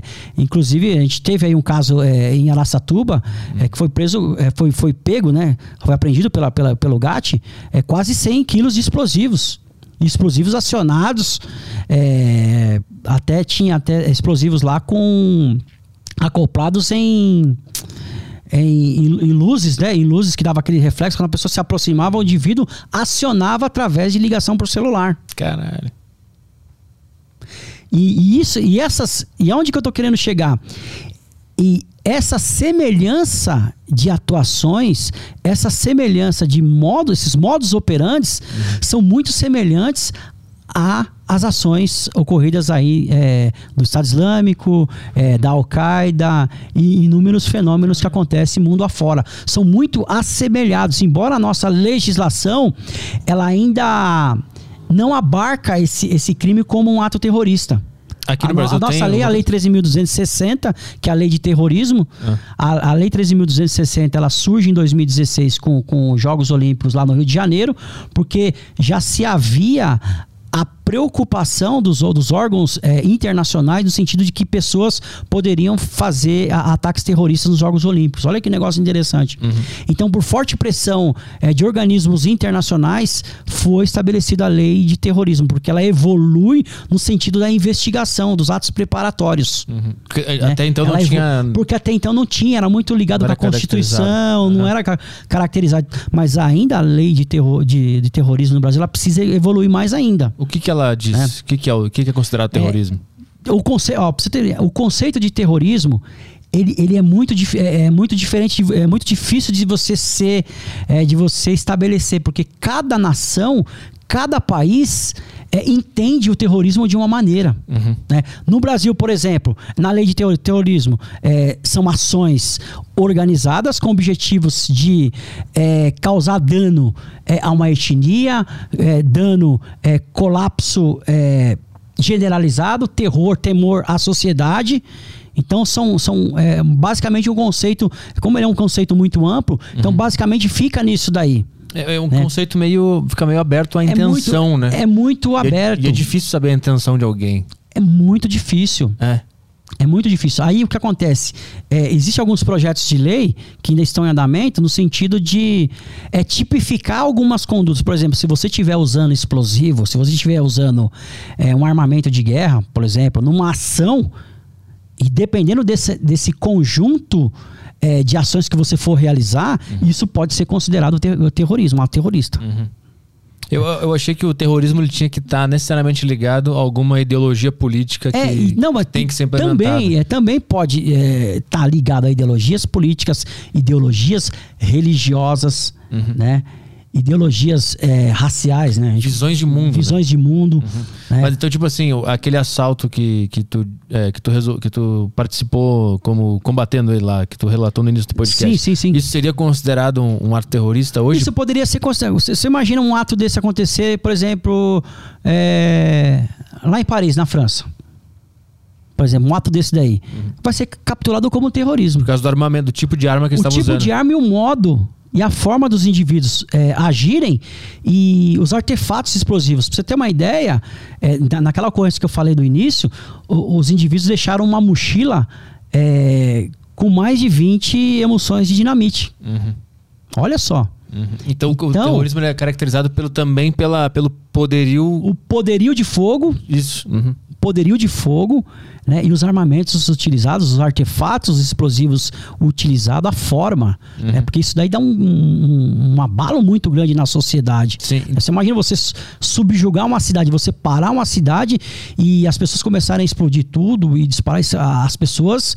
é, a gente vê imagens aí de pessoas é, é, totalmente abaladas. E não só isso, a- o pós-ataque. O pós-ataque tem pessoas que desenvolvem é, síndromes Aquele né? estresse pós-traumático. Estresse pós-traumático, pessoas que começam a ter medo, é, medo de sair de casa, Uhum. síndrome do pânico. Tem, tem algum registro Então de isso quando... tem um reflexo muito grande assim na sociedade. É, um- é uma coisa assim que é, impacta muito grande a sociedade. Então essas ações que eu tinha, eu tinha falado lá, elas são muito semelhantes às ações que o, que o Estado Islâmico muito realizou Uhum. é, na Europa, principalmente na França. Será que eles estudam esses casos para aplicar esses roubos a banco aqui? A gente entende da seguinte maneira: é, os indivíduos se inspiram, né? Uhum. Eles acabam se inspirando é, em modalidades. Hoje a gente também percebe a evolução do, do terrorismo como não só como é uma questão muito ideológica e como uma questão assim religiosa e ideológica, mas eles, eles também usam é, ferramentas e, é, do, de crimes transnacionais. O que seriam os crimes transnacionais? É, eles somente para na questão da capitalização financeira.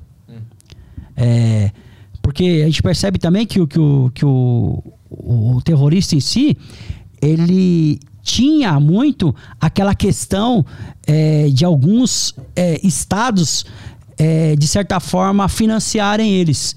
Então, essa mudança de. Porque depois do 11 de setembro, depois dos atentados do 11 de setembro, ficou assim muito mais. É, as, as, as leis, as normas internacionais foram muito rígidas aqueles países que literalmente financiam o terror. Uhum. Então, os indivíduos, tendo essa dificuldade, eles começaram a partir o quê? É, tráfico de armas, tráfico de drogas, é, é, prostituição infantil, prostituição é, e até é, às vezes a questão também é dos produtos contrabandeados. Uhum. É, às vezes o indivíduo está comprando uma camiseta e ele está patrocinando um, um grupo, grupo terrorista. terrorista. Ah, Inclusive, a gente tem um problema sério aqui no, no, no Brasil, é.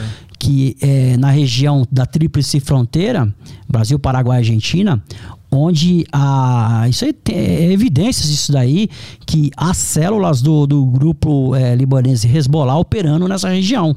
Hum. E a capitalização financeira é através de produtos contrabandeados. Hum, eles precisaram dar um jeito de financiar o grupo deles de outra forma. De outra forma. Porque já que, a lei ficou muito já rígida. Já que tem países é, que, que, que não estão financiando, porque se, se for descoberto que país A, B C é, for, é, tiver financiando grupos é, uhum. terroristas, ele, ele, automaticamente ele não, vai, não vai receber a, apoio é, da comunidade Sim. internacional com investimentos e tudo aquilo que a gente sabe. Mas tem o contrário também, né? Eu lembro na época lá do, do Bush, lá, quando, depois do, do 11 de setembro, ele também usou esse temor, né, é, em relação ao terrorismo para ter mais poder, né? Inclusive tem um documentário muito bom na Netflix que é sobre os dias pós 11 de setembro e todas as ações que o governo americano tomou de dar mais poder de decisão pro, pro presidente poder então, tomar decisões arbitrárias, então, invadir gente, o Iraque, ó, ó, Olha só, tal, a né? gente, né? você entrou numa questão interessante. Quando aconteceu 11 de setembro, foi algo assim totalmente fora da curva. Né? A partir dali, é, um país, uma bandeira começou a ir atrás de um, uma pessoa só. Por quê?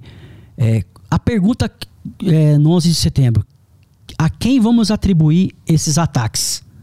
De quem partir? Porque nessa época a evolução tecnológica não era tão grande que nem é hoje. A questão tecnológica é, não se tinha as redes sociais, a velocidade, que nós falamos bastante de velocidade né, no, no, no nosso podcast agora.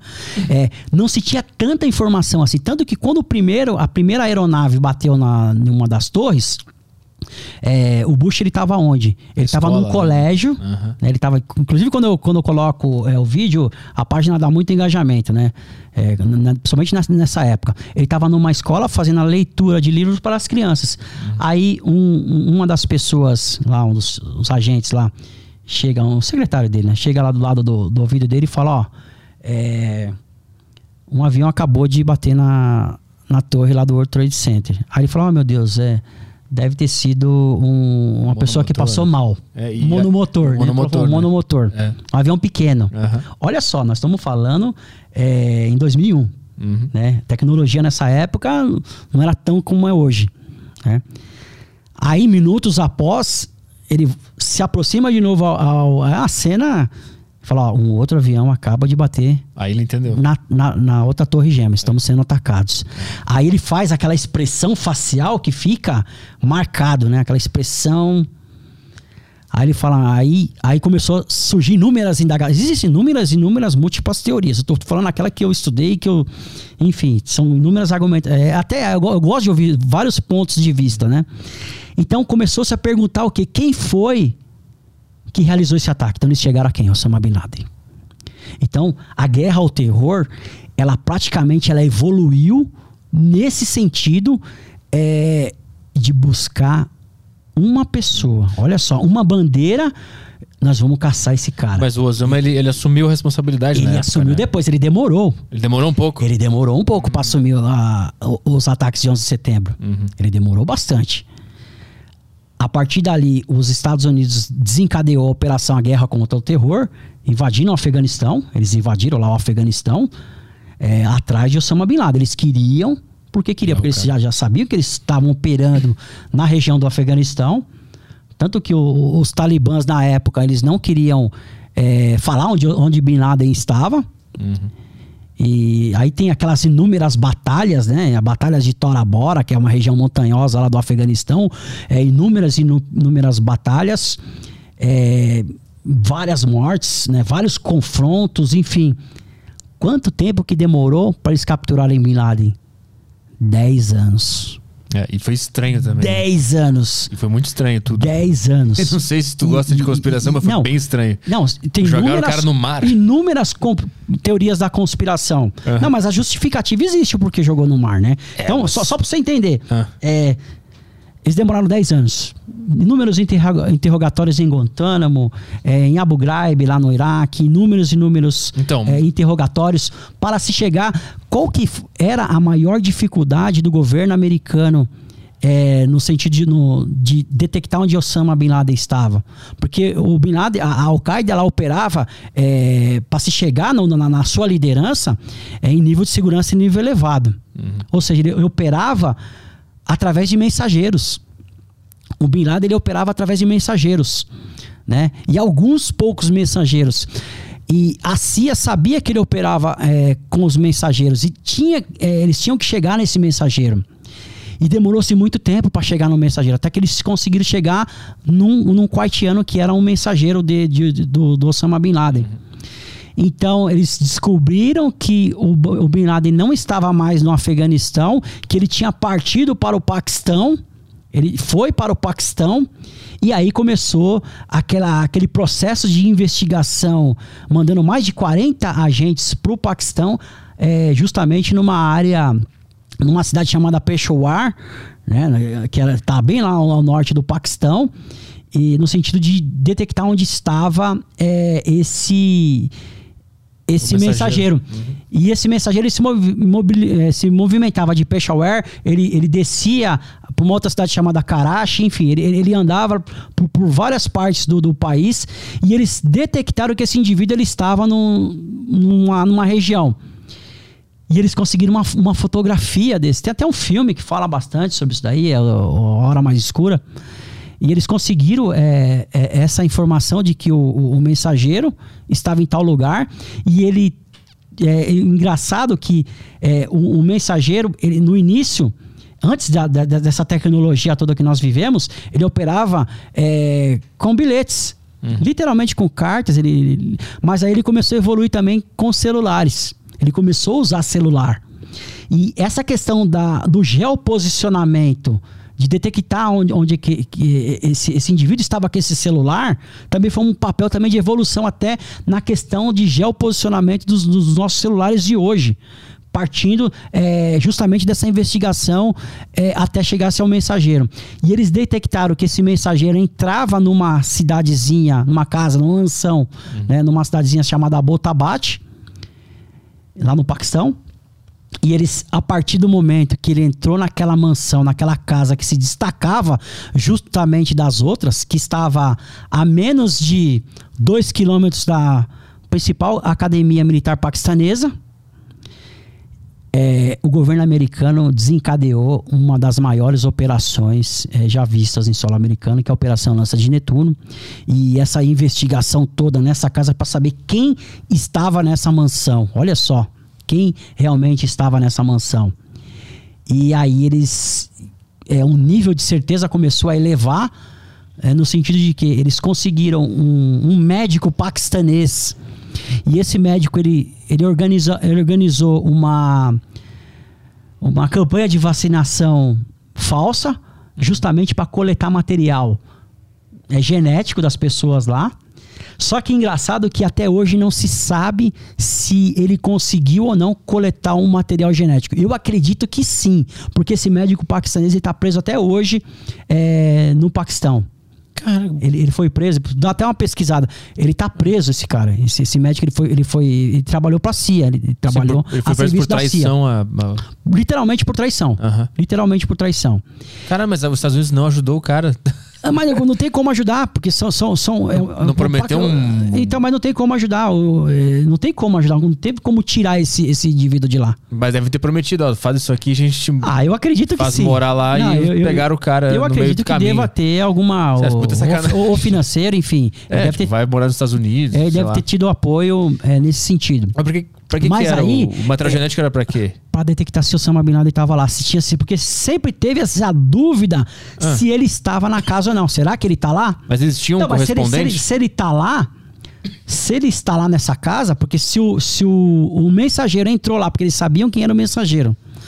Porque, pra você ter uma ideia, essa questão do mensageiro foi tão importante porque nos interrogatórios que a CIA fazia é, ao longo é, desses anos, sempre vinha o nome de uma pessoa que era esse mensageiro, que sempre estava do lado de Osama Bin Laden. Uhum. Então eles tinham certeza que aquele indivíduo trabalhava para Osama Bin Laden, mas eles não tinham certeza se era esse indivíduo que estava lá dentro da mansão e se Bin Laden efetivamente estava lá. Uhum. Tanto que é, o, o, diretor da CIA, o Leão Paneta, na época, é, nós precisamos de certeza se ele está lá. se a gente tinham... tiver certeza, tanto que o, o, Obama, na época, já na época do governo Obama, vamos jogar um míssel lá então. Mas se jogasse um, um, um míssil nessa, nessa, nesse lugar, você imagina o impacto é, diplomático que ia ter. Sim. E ainda mais a, a questão da certeza se era ele ou não. Só que dentro desse processo de investigação, é, esse indivíduo que surgiu uma, uma, uma, questão de um indivíduo que ele saía da mansão e ele tomava sol. Ele saía da mansão, tomava sol debaixo de uma tenda, né, de uma tenda de lençóis, e em alguns pontos lá, ele deu meio, meio que uma vacilada. Uhum. E eles conseguiram tirar, o, o, o, satélite conseguiu tirar a foto dele. E eles fizeram um cálculo da altura com a estatura que Bin Laden tinha. Então, esse nível de certeza ele aumentou um pouco. Cacete. Ele aumentou esse nível de certeza, justamente por causa dessa, dessa fotografia, que eles falavam que é um, é um andarilho. Tanto que o apelido dele é um andarilho. Esse indivíduo, ele saía periodicamente só para tomar sol e voltava. Ele não se relacionava é, com as outras pessoas da casa. E um outro fator interessante, que tinham três mulheres na casa. Três ou quatro mulheres na casa, é, três ou quatro. E sendo que só tinha dois homens. Uhum. Então, no mundo muçulmano, a gente sabe como é que funciona as coisas, né? Uhum. Então tem que ter um outro homem. Então, tem todas essas teorias. Só que o nível de certeza ele começou a aumentar. Então foi para quase 90% de que é, é. Bin Laden estava lá. Então, com esses 90%, eles teriam que ter o quê? A certeza. E a certeza foi a Operação Lança de Netuno, onde é, os Navy SEALs, o Time Six, né, de 20 quatro homens é, mais preparados do mundo foram é, através de com, com, com, os Black Hawks lá inclusive um dos Black Hawks caiu uhum. né tem até o, a, as imagens disso lá e eles conseguiram capturar Osama Bin Laden e eles, eles mataram Osama Bin Laden. Aí você pergunta, pô, mas tem certeza disso? né? É interessante, eu gosto dessa questão da certeza. A certeza é que os ataques pararam. Não teve mais nenhum ataque da Al-Qaeda depois que o Bin Laden morreu. Hum, mas teve Parou mais ataques. outros depois do. E não só isso. A morte de Osama Bin Laden não foi tão importante com o que os americanos encontraram lá de documentação da Al-Qaeda. Continua tendo ataque e terrorista na Europa, não? Mas não? aí diminuiu, aí começou a diminuir muito depois que Bin Laden foi capturado. Ah, não teve em Paris umas coisas horríveis não, os, lá, os metrô... Então, mas aí que tá. Os ataques de Paris, eles tiveram um viés totalmente diferente ah. com a Al-Qaeda. Ali foi o Estado Islâmico. Ah, tá, são coisas diferentes. totalmente diferente. Entendi, entendi. A questão do Estado Islâmico é, é, uma questão de terrorismo um pouco mais moderno, inclusive eles, eles eram muito mais é, modernos do que a Al-Qaeda. Uhum. É, o Estado Islâmico ele tem um objetivo bem diferente da Al-Qaeda. O Estado Islâmico ele quer é, aniquilar todos aqueles que são infiéis, que não pensam a mesma ideologia. Uhum. A ideologia do Estado Islâmico é, é aqueles que têm a doutrina, é, que fala a doutrina wahhabista, uma doutrina é, muito é, radical, eles são muito radicais. É, a Al-Qaeda não, o objetivo da Al-Qaeda é o quê? Destruir cidadãos americanos e ingleses. Ah, o negócio é com o anglo-saxão é, mesmo. É muito, é muito específico. A Al-Qaeda é muito específica nesse sentido. Eu não sabia sentido. que tinha esse direcionamento. Tem, a Al-Qaeda é muito específica.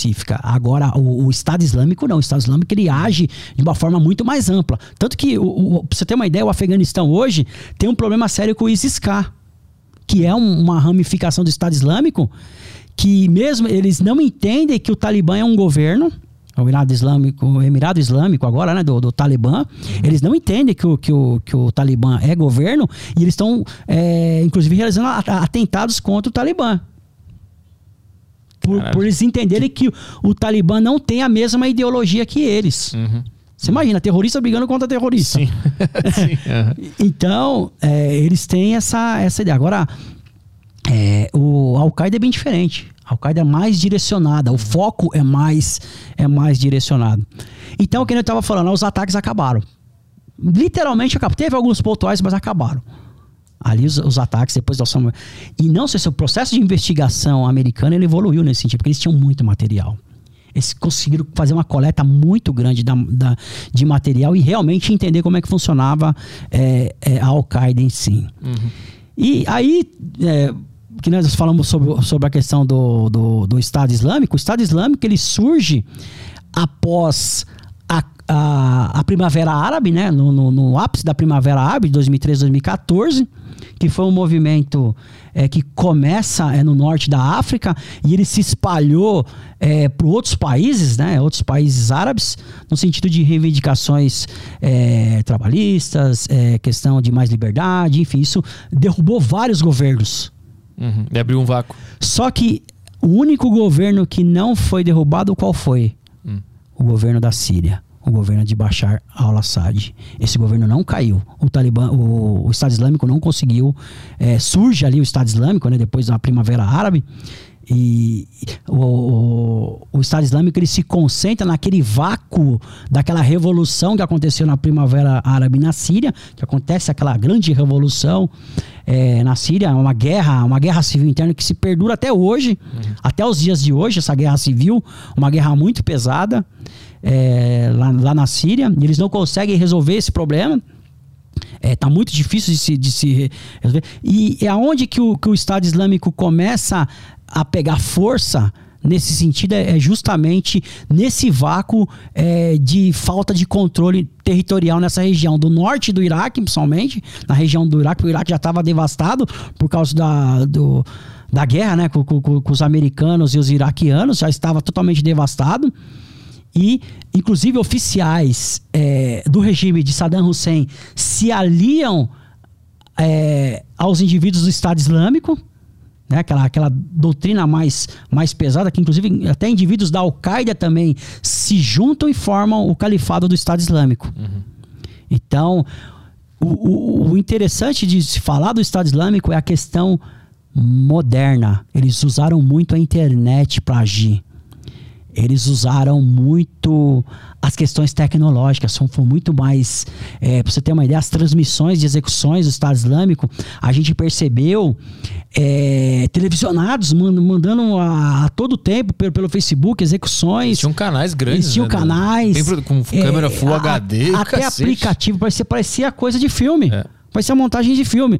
Então você percebe a diferença do, do, do Estado Islâmico para uma Al-Qaeda, por exemplo. Uhum. É, eles faziam pagamentos do, das pessoas que, é, que eram adeptos a, ao Estado Islâmico, recebiam salários. Uhum. O Estado Islâmico ele dominou uma região muito grande do Iraque e, e uma região muito grande da Síria. Uhum. Eles dominaram um espaço territorial muito grande. Como é que está agora o Estado Islâmico? O Estado Islâmico hoje está praticamente neutralizado. Praticamente, não vou dizer que é. Porque a gente entende o seguinte: o Estado Islâmico ele não é nem Estado e nem Islâmico. É uma ideologia, é uma ideia. Uhum. É uma ideia fundamentalista, é uma ideia radical. A gente entende dessa forma, mas ainda na Síria existe alguns pontos que são, são vários grupos né, que operam na Síria hoje.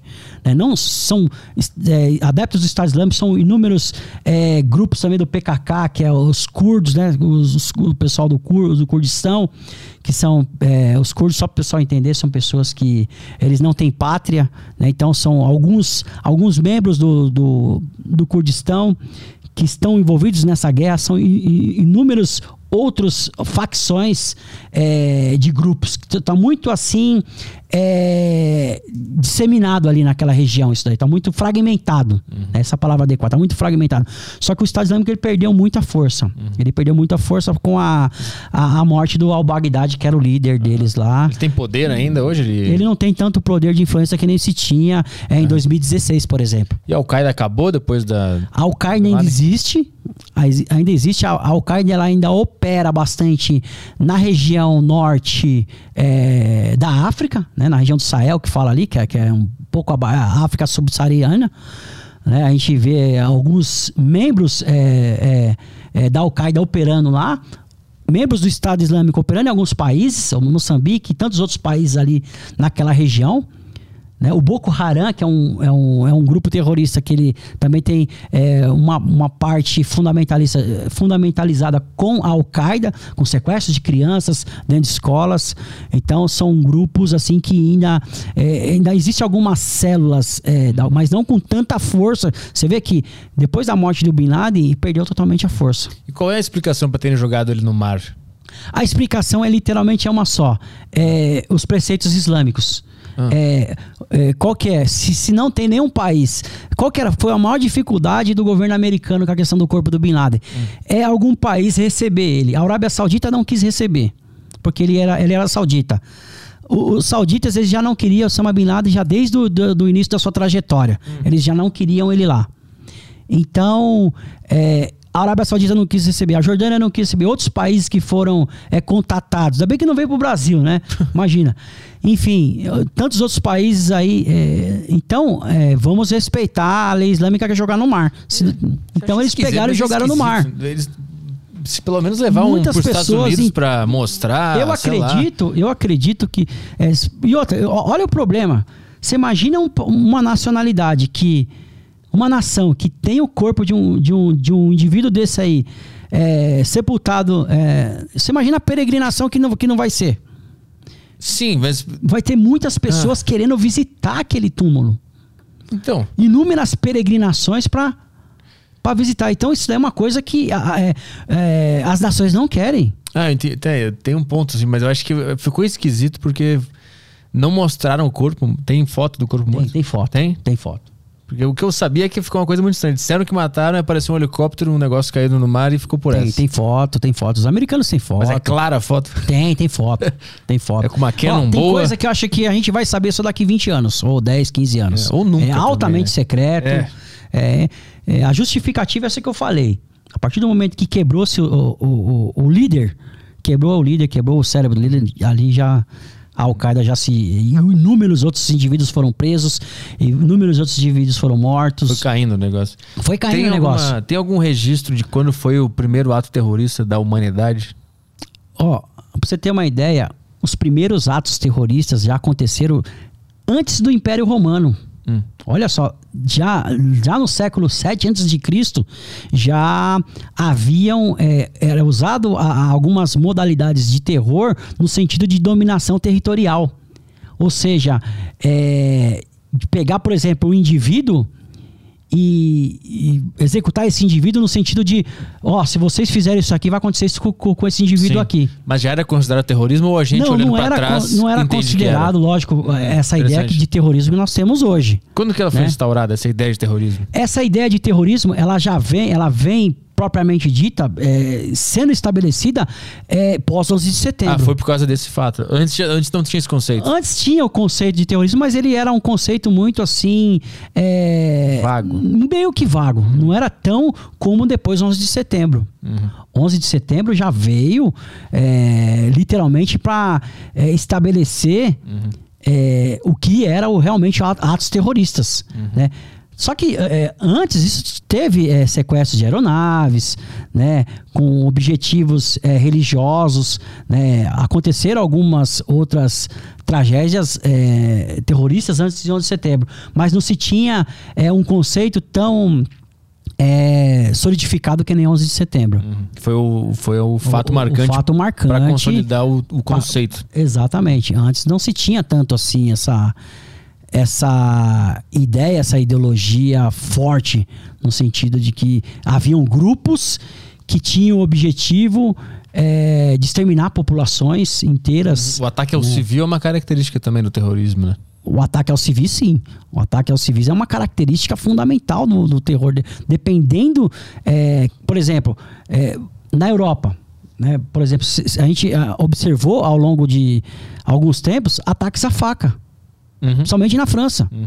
Né, com os, os atentados que aconteceram em 2015, né, em novembro de 2015 em Paris, que foram reivindicados pelo Estado Islâmico, é, foi ataques assim sem precedentes na história do país. Aquele do show lá, que tava rolando um show de rock. É, o show de rock lá no Café Bataclan. Isso, e aí depois né? foram descendo é, o bairro pra, ali. É, pra você ter uma ideia, é, é, o, qual que era o objetivo dos indivíduos? Eles, eles, eles é, explodiram três bombas é, ao lado do Estado de France, Isso, tava até tendo um É, jogo, né? Tava tendo jogo lá entre Alemanha e França. Isso. uhum. É, e o objetivo dos indivíduos era chamar toda a força policial para aquela região Hum, de forma enganosa.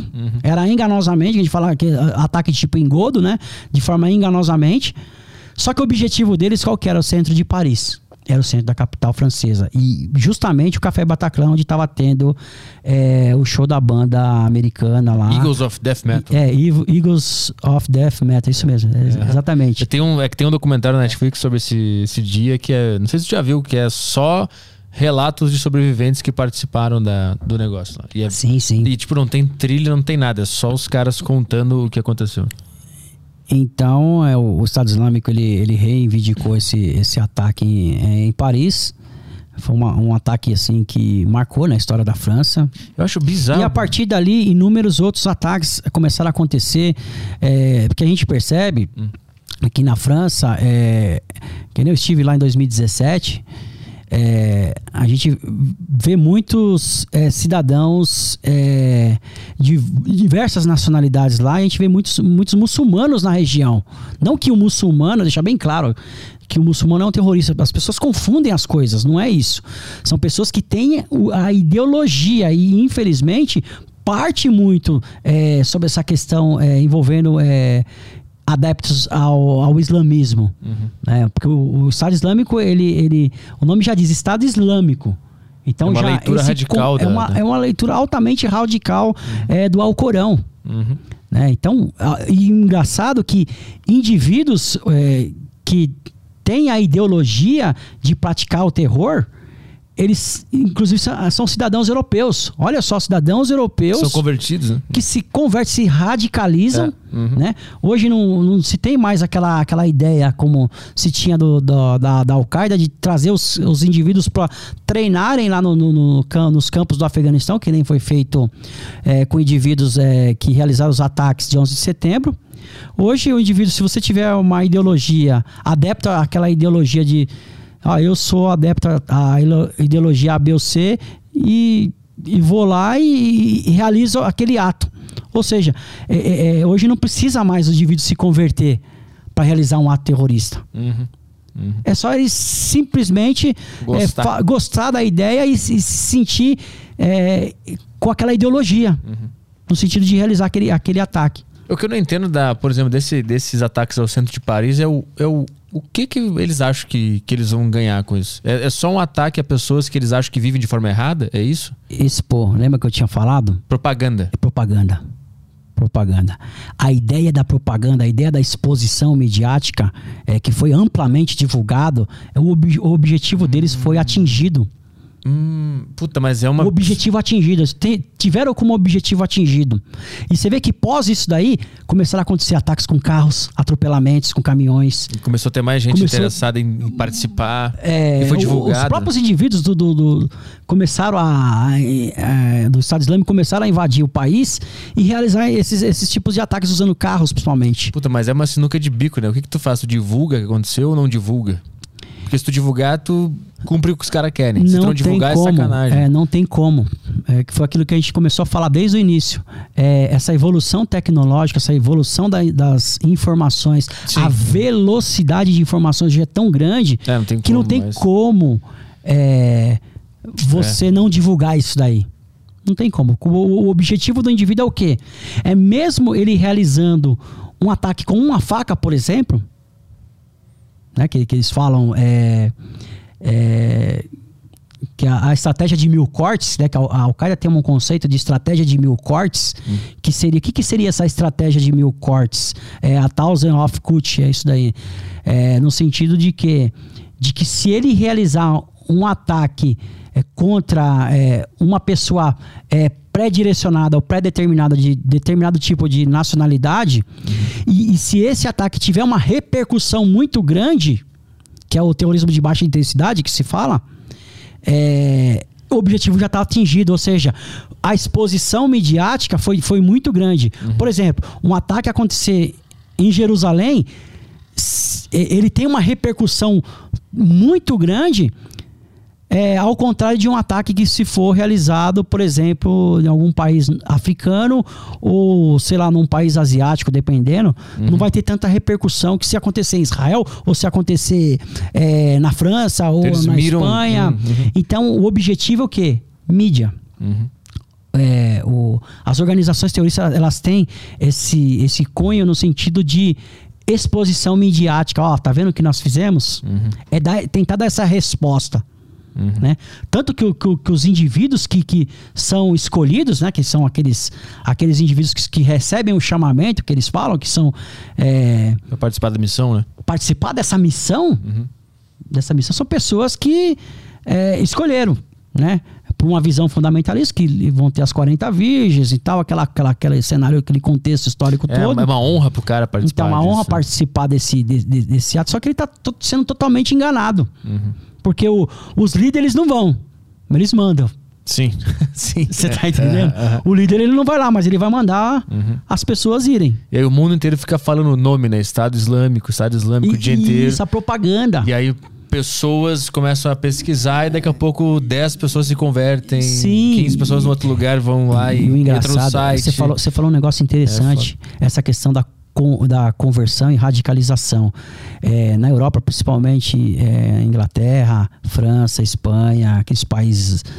É, foram mais de 45 mil cidadãos que se idealizaram ao Estado Islâmico Caramba. e foram combater em território do Estado Islâmico na Síria.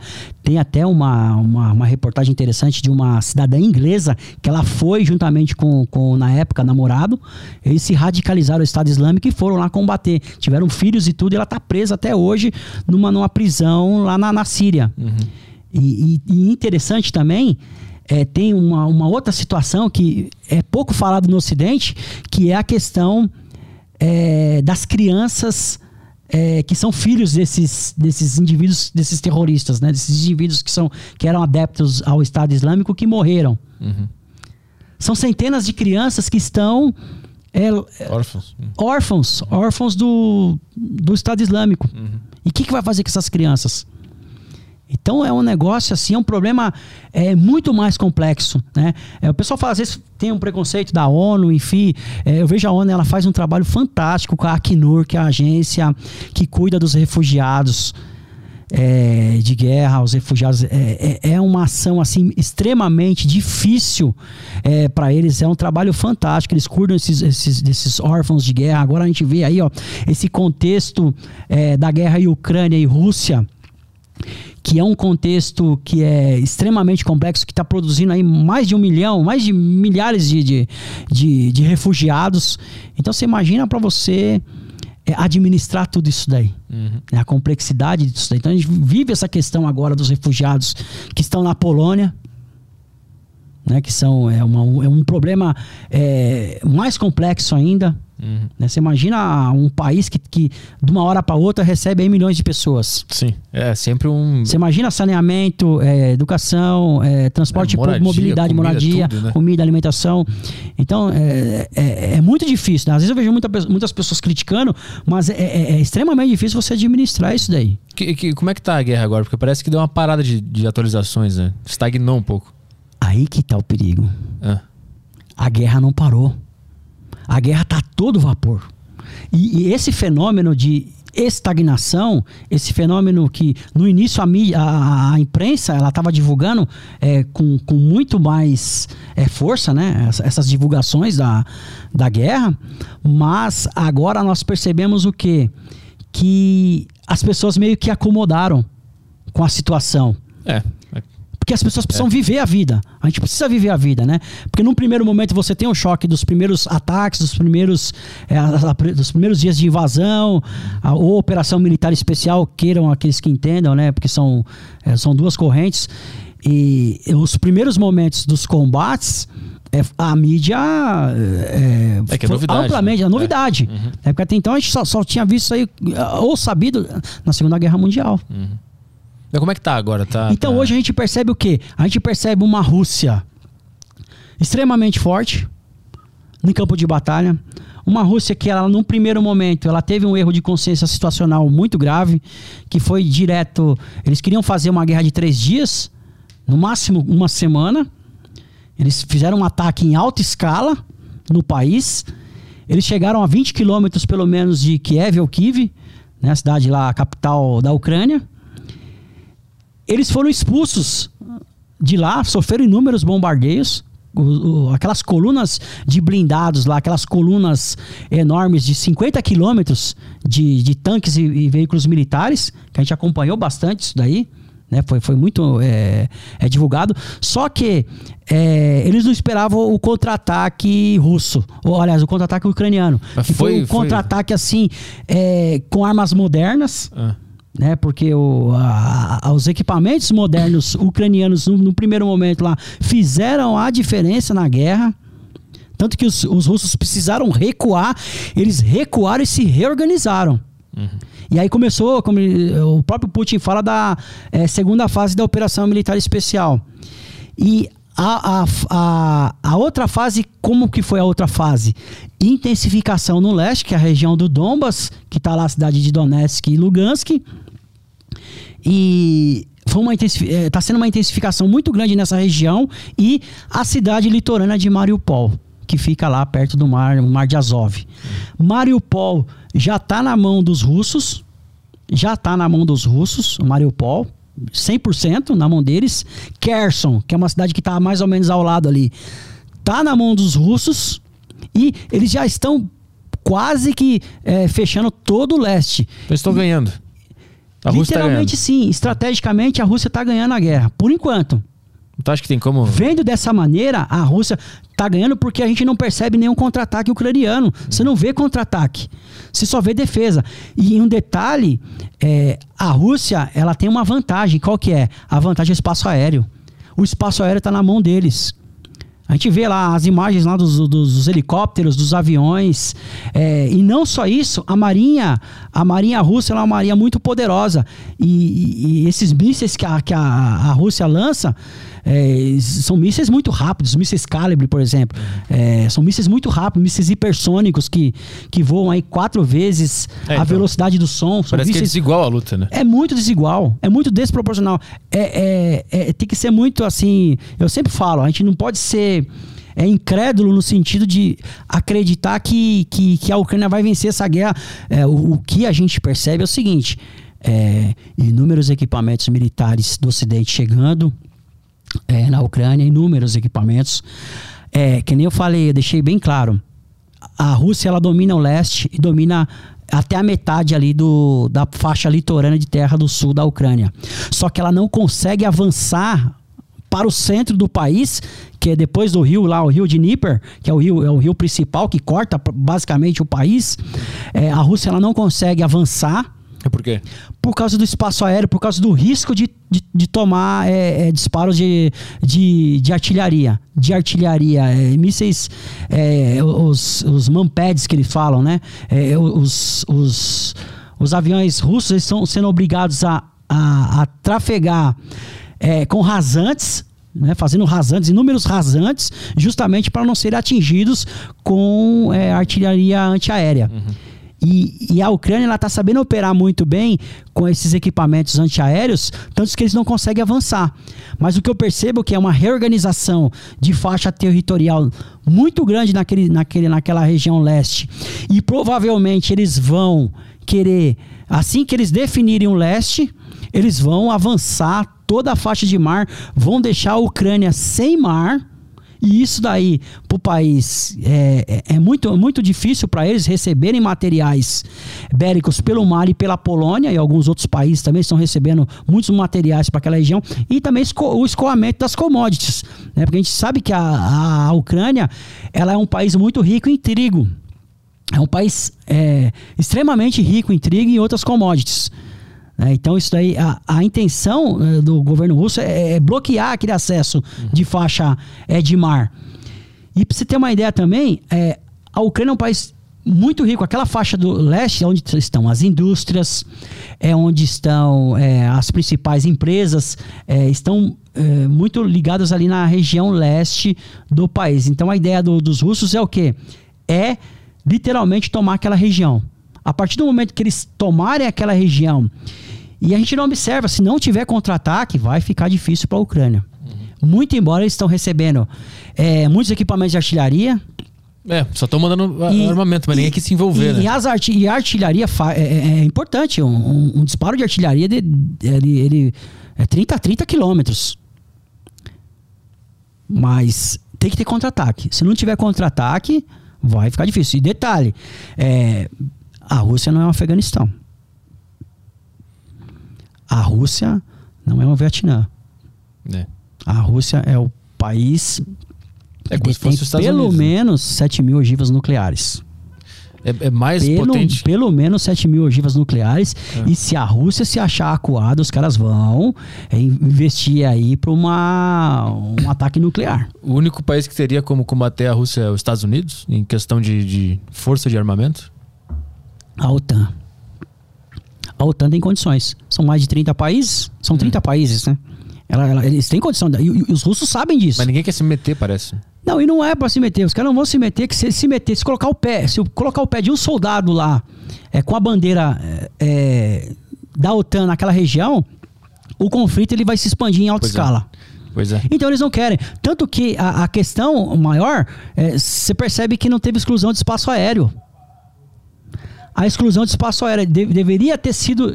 É, tanto que o, o Volodymyr Zelensky ele pediu a exclusão de espaço aéreo a todo momento. Hum. Só que a OTAN falou: não, exclusão de espaço aéreo não. Porque o, o Putin deixou bem claro: se tiver exclusão é, de espaço aéreo, nós vamos atacar outros países. Hum. Então, a Rússia ela opera tranquilamente com o seu espaço aéreo, com seus aviões, com seus, lógico, é, a gente percebe que eles não avançam muito por cento do, do, do, país e nem, nem pro oeste, principalmente pro oeste. Mas aonde que eles estão é, dominando a faixa territorial, eles estão é, nadando de braçada com, com, os aviões lá e com os helicópteros e tudo mais. Uhum, uhum. E os helicópteros isso, russos, aqueles KA-52, que são é os helicópteros que tem duas hélices em cima, que eles não têm rotores, é, na rotor de cauda, esses, essas aeronaves elas têm um poder de destruição, um poder bélico muito grande, estão fazendo a diferença nessa guerra. Uhum. Né? Então a gente, que, que nem algum, alguns canais aí estão é, achando que a Rússia está ganhando. Senhores, a Rússia, a, a Rússia não, a Ucrânia está ganhando a guerra. A Ucrânia não está ganhando a guerra. Quem detém hoje o domínio da situação é a Rússia. Uhum. Vamos ver umas perguntas aí no nosso grupo do. Acho que eu falei demais, né, Telegram. né, Arthur? Não, puta, é isso aí, maravilhoso. Vamos. O que, que o pessoal está perguntando aí? Vamos, vamos ver aqui. Uh, temos perguntas em áudio. Uh, só queria pedir pro sargento colocar o fone para poder ouvir o, o a áudio da galera. Áudio do Guilherme. Isso. Vamos lá pro áudio do Guilherme. Aqui. Boa tarde, Arthur, Sargento, Caio, tudo bem? Aqui é o Guilherme de Brasília. E a gente não ouve falar muito sobre terrorismo no Brasil, né? Queria saber do sargento qual foi o caso mais grave maior caso assim que, que ele já presenciou aqui no país. Beleza? Um abração. É uma pergunta muito interessante, né? Que a gente não, não observa, é, assim, casos de terrorismo é, com viés é, islâmico, com viés que a gente já tinha falado bastante na live, é, aqui na, no podcast, mas é, o que eu percebi o que eu vivi foi a questão dos ataques múltiplos e coordenados que a gente presencia aí é, no interior, nas cidades do interior, é, sobre essa questão dos domínios de cidades. Então, essas ações assemelhadas ao terrorismo são ações assemelhadas, não ações assim propriamente ditas como é, terrorismo com viés é, que aconteceram na Europa, Estados Unidos e enfim, é, com esse viés religioso, uhum. que são os mais assim mais letais. Então é, é, dessa forma que eu vejo. Vai mais uma? Tem a próxima do Guilherme também, outro Guilherme. Aqui. Oi pra vocês aí. A minha pergunta ela é relativa ao, aos mass shooting que tem lá nos Estados Unidos, esses atentados que está tendo bastante lá, teve duas só nessas últimas duas semanas. E o que poderia ser feito para tanto de medida paliativa quanto preventiva de por que, que acontece tanto isso lá, na sua opinião? É, caso mais arma para a população ajudaria ou não? Eu acho que o da semana retrasada até tinha guarda que atirou no cara, mas ele tava com colete. Então ele aguentou o tiro e matou o guarda ainda. Posso estar enganado. É, ele baleou.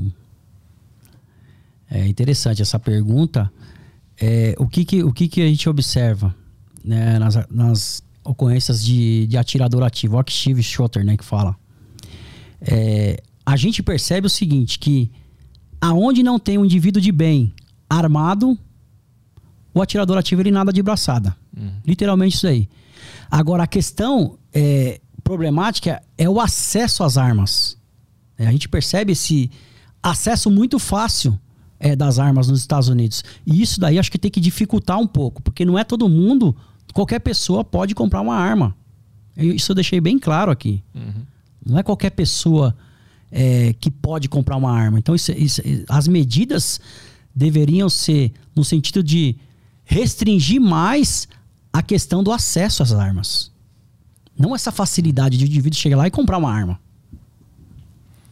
O que mais temos aqui? Tem uma pergunta do Léo aqui. É, como você vê o sistema prisional do país? Existe uma forma de melhorar o sistema? Uh, e tem mais uma. Você acredita na ressocialização? A gente. É interessante essa questão da, do sistema prisional bra brasileiro.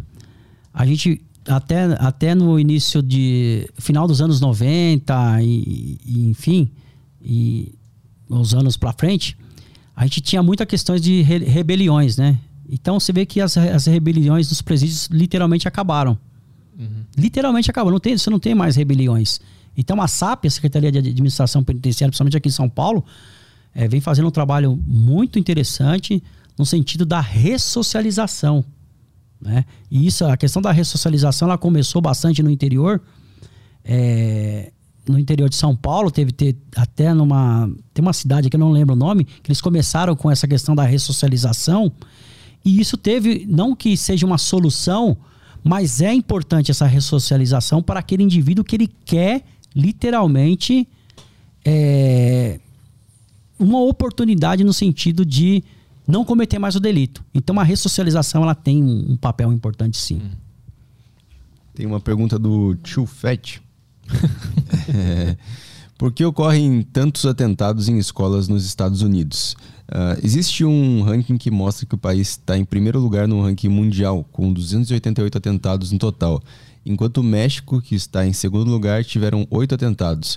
O que causa essa predominância tão grande? É, acesso às armas a esses indivíduos que têm já essa predisposição e a questão que eu falei, a questão do bullying. A questão do bullying, é, do bullying é uma questão que está muito é, atrelada a esses ataques em escolas, com viés estudantil. É, como se fosse literalmente uma vingança. Você vê que o indivíduo parece que ele sofreu bullying e ele quer literalmente se vingar. E não só isso, a questão lá do efeito copycat que a gente já falado, uhum. é aquela inspiração é, com os atentados que aconteceram lá em Columbine, em 99. Tem uma do Aloísio. É, Sargento, dentro da polícia há muita troca de informações com as polícias de outros estados? E se sim, o senhor enxerga muitos problemas semelhantes ou vê uma distinção muito grande? Sim, as polícias elas, elas vêm se conversando bastante. Eu acho que é preciso se conversar muito mais né? Mas a gente percebe essa evolução é, no sentido de, de, troca de informações, inclusive até cursos aí. É, muitos é, policiais de outros estados vêm em São Paulo fazer cursos é, na nossa instituição e isso, essa troca de informações ela, ela, são fundamentais porque é muito importante a gente saber é, a experiência do outro e, e, a gente sempre aprende com as pessoas.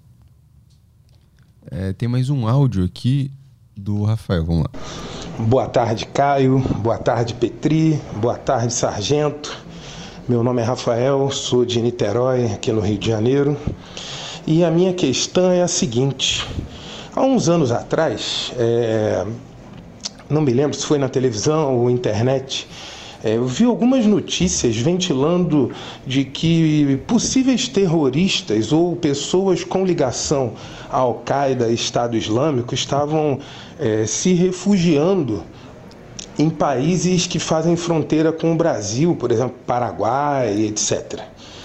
É, e vendo o, sargento falando da questão do assalto no início do programa e do modus operandi, o tipo de armamento utilizado por esses grupos aqui no Brasil, dá para traçar algum paralelo de que faz sentido que essas quadrilhas organizadas aqui no Brasil tenham alguma, algum tipo de ligação com esses terroristas que possivelmente migraram para a América do Sul? Um abraço. Pergunta muito boa. É, que nem eu tinha falado, é, a questão da região da tríplice fronteira Brasil, Paraguai e Argentina, onde existem é, células lá do, do grupo Hezbollah e inclusive algumas células também de, do, da Al-Qaeda. É, inclusive a, a Polícia Federal ela, ela tem um trabalho fantástico. Inclusive teve até algumas operações realizadas naquela região lá com relação é, no sentido de é, interceptar esse pessoal para ver o que esse pessoal está fazendo literalmente. Qual que, e que nem eu tinha falado a capitalização financeira desses grupos hoje é através é, do tráfico de drogas armas produtos contrabandeados. Então esse financiamento esse financiamento está muito atrelado a esses grupos e não só eles estão se conectando com o primeiro comando da capital. Existem essas informações de que esses grupos têm se conversado nesse sentido. Hum. Eles têm essa, essa, essa conversa. Então, o paralelo com relação a, a essas ações e as ações do crime organizado que acontece aqui no Brasil, é, basicamente são coisas é, assemelhadas. Né? São atos assemelhados é, com relação aos, as organizações e ações criminosas que estão é, ultraviolentas, né, que acontece aqui, principalmente aconteceram, né, principalmente aqui em São Paulo. Tem mais uma última aqui no Telegram do Tio Fett de novo. É, pede para ele explicar como ocorreu o atentado de 11 de setembro, como foi planejado, como eles conseguiram sequestrar o avião com os passageiros dentro, etc. É uma história longa, né? Tipo, é uma história de pelo menos aí uma hora, mas só para para definir o, os indivíduos lá na época eles eram mais de 20 né? É, indivíduos. E eles já, já tinham eles é, faziam é, inclusive eles é, realizado, realizaram é, treinamentos em solo americano de pilotagem na época. Uhum. esses indivíduos eles adentraram as aeronaves e pra você ter uma ideia com qual que foi a ferramenta principal que eles usaram para para conseguir causar o, o terror às pessoas é, facas. Hum. Simples facas. E eles não tinha arma, não tinha bomba, não tinha nada. Eles alegaram que tinha explosivos na, na aeronave e que iam pousar essa aeronave em tal lugar. Só que as pessoas não imaginavam que essas aeronaves iriam ser lançadas que nem foram lançadas é, nas Torres Gêmeas e, e no, no, Pentágono e uma que caiu, o voo 93, né, que caiu lá na Pensilvânia. Então as pessoas não imaginavam isso aí. Então eles usaram é, armas, é, armas brancas mesmo uhum. pra, sequestrar as pessoas. Uhum. É, resumindo, né? Resumindo, a história é longa, né? É o louco que eles treinaram, eles tiraram a licença de piloto Isso, nos Estados Unidos. Dos Estados Unidos. Eu lembro que tinha uns caras que eram meio ruins, eles tiveram que trocar de, é. de, de, soldado lá, que ia aprender a pilotar, né? Os caras não estavam conseguindo aprender a pilotar, mandaram eles de mandaram volta. de volta. Levaram os dois melhores lá para aprender. Sim, sim, sim. Incompetente do cara. que loucura, cara. Tem mais alguma coisa no, no, no YouTube aí? Um, tem uma aqui do. Os nicks hoje estão maravilhosos. O Galo de Família. Hum. Uh, mas se a Rússia pegar toda a Ucrânia, vai acontecer o quê? Porque internacionalmente a Rússia tá fodida e tá cheia de sanções. Então, o que a gente percebe é o seguinte: as sanções não atingiram tanto a Rússia assim, pelo menos por enquanto, né? Por enquanto a gente não observa isso daí. Agora o que a gente vai observar é o seguinte: é, a Rússia agora parece que ela está querendo uma guerra de longa duração. Eles estavam querendo no início uma guerra rápida, hum. só que agora a gente percebe é que eles estão preparados, se preparando para uma guerra de longa duração, que na, no meu entender, essa guerra de longa duração não é importante para eles. Ela é mais interessante para quem? Estados Unidos e Europa. E a OTAN propriamente dita. Porque isso vai fortalecer. Você imagina a corrida armamentista que está é, nos Estados Unidos e na Europa, a corrida armamentista está muito grande. Países aí que. Que nem a Finlândia, que sempre foi em cima do muro, sempre demonstrou neutralidade, a Finlândia. Hoje a Finlândia já entregou oficialmente aí o seu, o seu é, papel de in, ingresso na, na organização da, da organização do Tratado Atlântico Norte da OTAN. Uhum. Então sempre se manteve, é, sempre se manteve em neutralidade. Agora não. Com essa ameaça é, russa, que pra você ter ideia, a Finlândia ela tem 1.300 quilômetros de fronteira com a, com a Rússia, a Finlândia. Uhum. Então eles, eles já se sentiram ameaçados e, e vão entrar para a OTAN. Então agora, só é, complementando a pergunta, existe a grande possibilidade de a Rússia ganhar essa guerra. Anexar toda a Ucrânia. Existe essa possibilidade. O objetivo é esse? É pegar o todo objetivo, o território? O objetivo é esse. Principalmente eles vão... Pra você ter uma ideia, assim que eles conseguirem, isso no meu ver, né? Na minha análise e na análise de outros especialistas, a partir do momento que eles é, consagrarem lá a região do leste, eles vão descer, vão fechar e vão subir para Moldávia, que é um país que está do lado ali da, da Ucrânia. E tem uma faixa territorial da, da Moldávia chamada Transnistria, que é pouco falada do Ocidente, aqui no Ocidente. E essa região da Transnistria tem militares russos desde 1990. É uma região separatista ali na, na Moldávia. Tá? Então, a Moldávia e a Ucrânia. Eles estão querendo subir para aquela região ali. Uhum. Então a Rússia vai querer fazer um arco, literalmente vai ficar no mapa, vai ficar como se fosse um arco ali, fechado. Então, se a Ucrânia não realizar contra-ataque, ela vai perder essa guerra. Isso é a minha opinião. Entrou mais alguma ou podemos ir? Tem uma do Ruben aqui para fechar. É, Sargento, os direitos humanos são realmente necessários ou só serve para defender bandido? ah, pergunta interessante. É, os direitos humanos é para todo mundo, né? Embora a gente veja entidades aí protetoras dos direitos humanos, mas os direitos humanos é, são para todas as pessoas, né? É, nós não teríamos liberdade, nós não poderíamos, em tese, né? A gente falar assim em termos de tese, amplitude, né, da resposta, é, transitar é, em locais públicos, é, ter liberdade, ter direitos civis, ter direitos é, básicos é, e fundamentais se não, não fosse os, os, os, a questão dos direitos humanos. E lógico que é uma, é uma questão que a gente vai ficar aqui pelo menos um bom tempo falando, mas eu acho assim é, é, é importante a questão dos direitos humanos. Quer divulgar os teus canais aí? Instagram, YouTube, tudo é, que eu tiver? peço pessoal é, que puder seguir aí a página anti, arroba anti.terrorismo 2.0 lá no Instagram e o, e o canal no, no YouTube anti, Antiterrorismo. É, estamos lá com. É, é, o único canal no Brasil, é, a única, é o único perfil no Brasil que trata especificamente desse assunto. Uhum. Embora a gente esteja co cobrindo a guerra agora, mas é, é, é, a única página, você não acha outra página mais completa do que essa com relação é, às questões voltadas a, a esse assunto, que é um assunto que deve ser falado com responsabilidade, com respeito e para criar consciência situacional. É muito importante. É 2.0 porque o Instagram derrubou? É, derrubou a, a, oficial. A gente começou a falar de política, foi. Por quê? Começa a falar de política, cara. Qual foi o. Come, come, fizemos duas publicações de política lá, envolvendo uh, questões de presidente. Enfim, ó, só, só para um, uma publicação que a gente fez lá. Falamos dos presidentes que foram.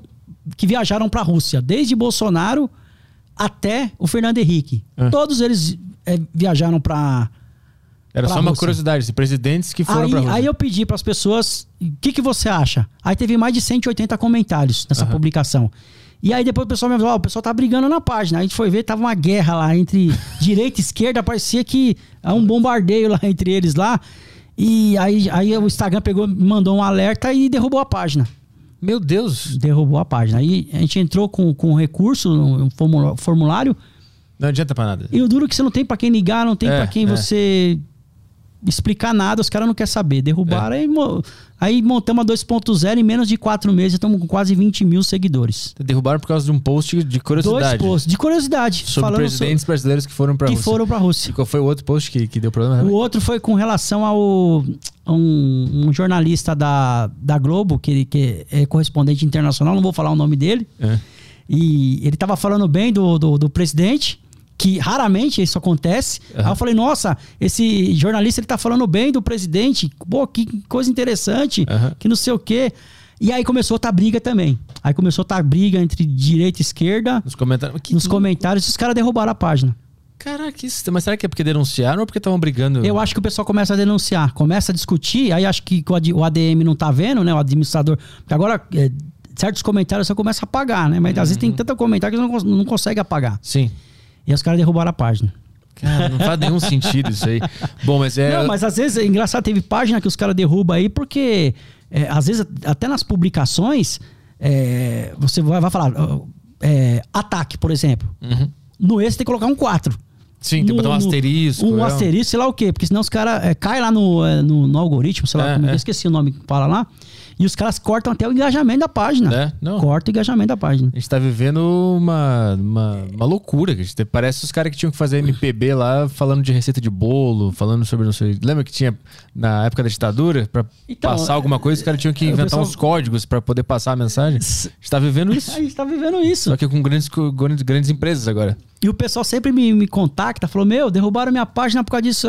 Hoje até estamos até trocando ideia por causa disso. Falou: É, tá vendo? Uhum. Toma cuidado com isso, com aquilo, com aquilo outro. É bizarro demais, é muito estranho. Mas é anti-terrorismo 2.0 no Instagram, e no. Segue lá. E no YouTube é antiterrorismo. Antiterrorismo mesmo no YouTube. Tá, tá a link na bio lá, que só tiver com dificuldade, entra na bio, é, acessa lá o canal e, e a página já, já vai estar tá me ajudando e Boa. É isso aí. Valeu, obrigado pela participação aqui. Muito e, obrigado. Eu só que eu que tenho que agradecer pela oportunidade, né? Esse bate-papo aqui fantástico, só agradecer, é, agradecer esse público maravilhoso do teu canal e estou aí para para que der vier aí para uma agradeço volta. uma é. volta, quem sabe. Boa. É, agradeço demais pela oportunidade. Muito obrigado, viu? Boa, Desejo obrigado. sucesso para você. Pedir pro pessoal lá seguir mesmo a página que tá na descrição aí do nosso YouTube, né? Isso, tá, o, o canal do YouTube tá no título. Ah, boa. O arroba tá marcado no título, então só tem, uma, ali. tem um azulzinho no, no título que é só você clicar que você é direcionado para lá. E boa. o Instagram tá na descrição. Então tá. Então, quando é que a gente tá de volta? Sexta, né? Isso aí, sexta-feira. Quem? É, putz, tem que confirmar aqui o nome dele. Uh, nutricionista. Ah, é verdade. Ah, esse cara é bom, esse cara é interessante. Então, sexta a gente tá de volta aí no. Eduardo Coraça. Isso. Sexta-feira a gente está de volta no Aderiva. Obrigado pela audiência aí de vocês. Um bom final de tarde. Um beijo. Até a próxima. Tchau, tchau.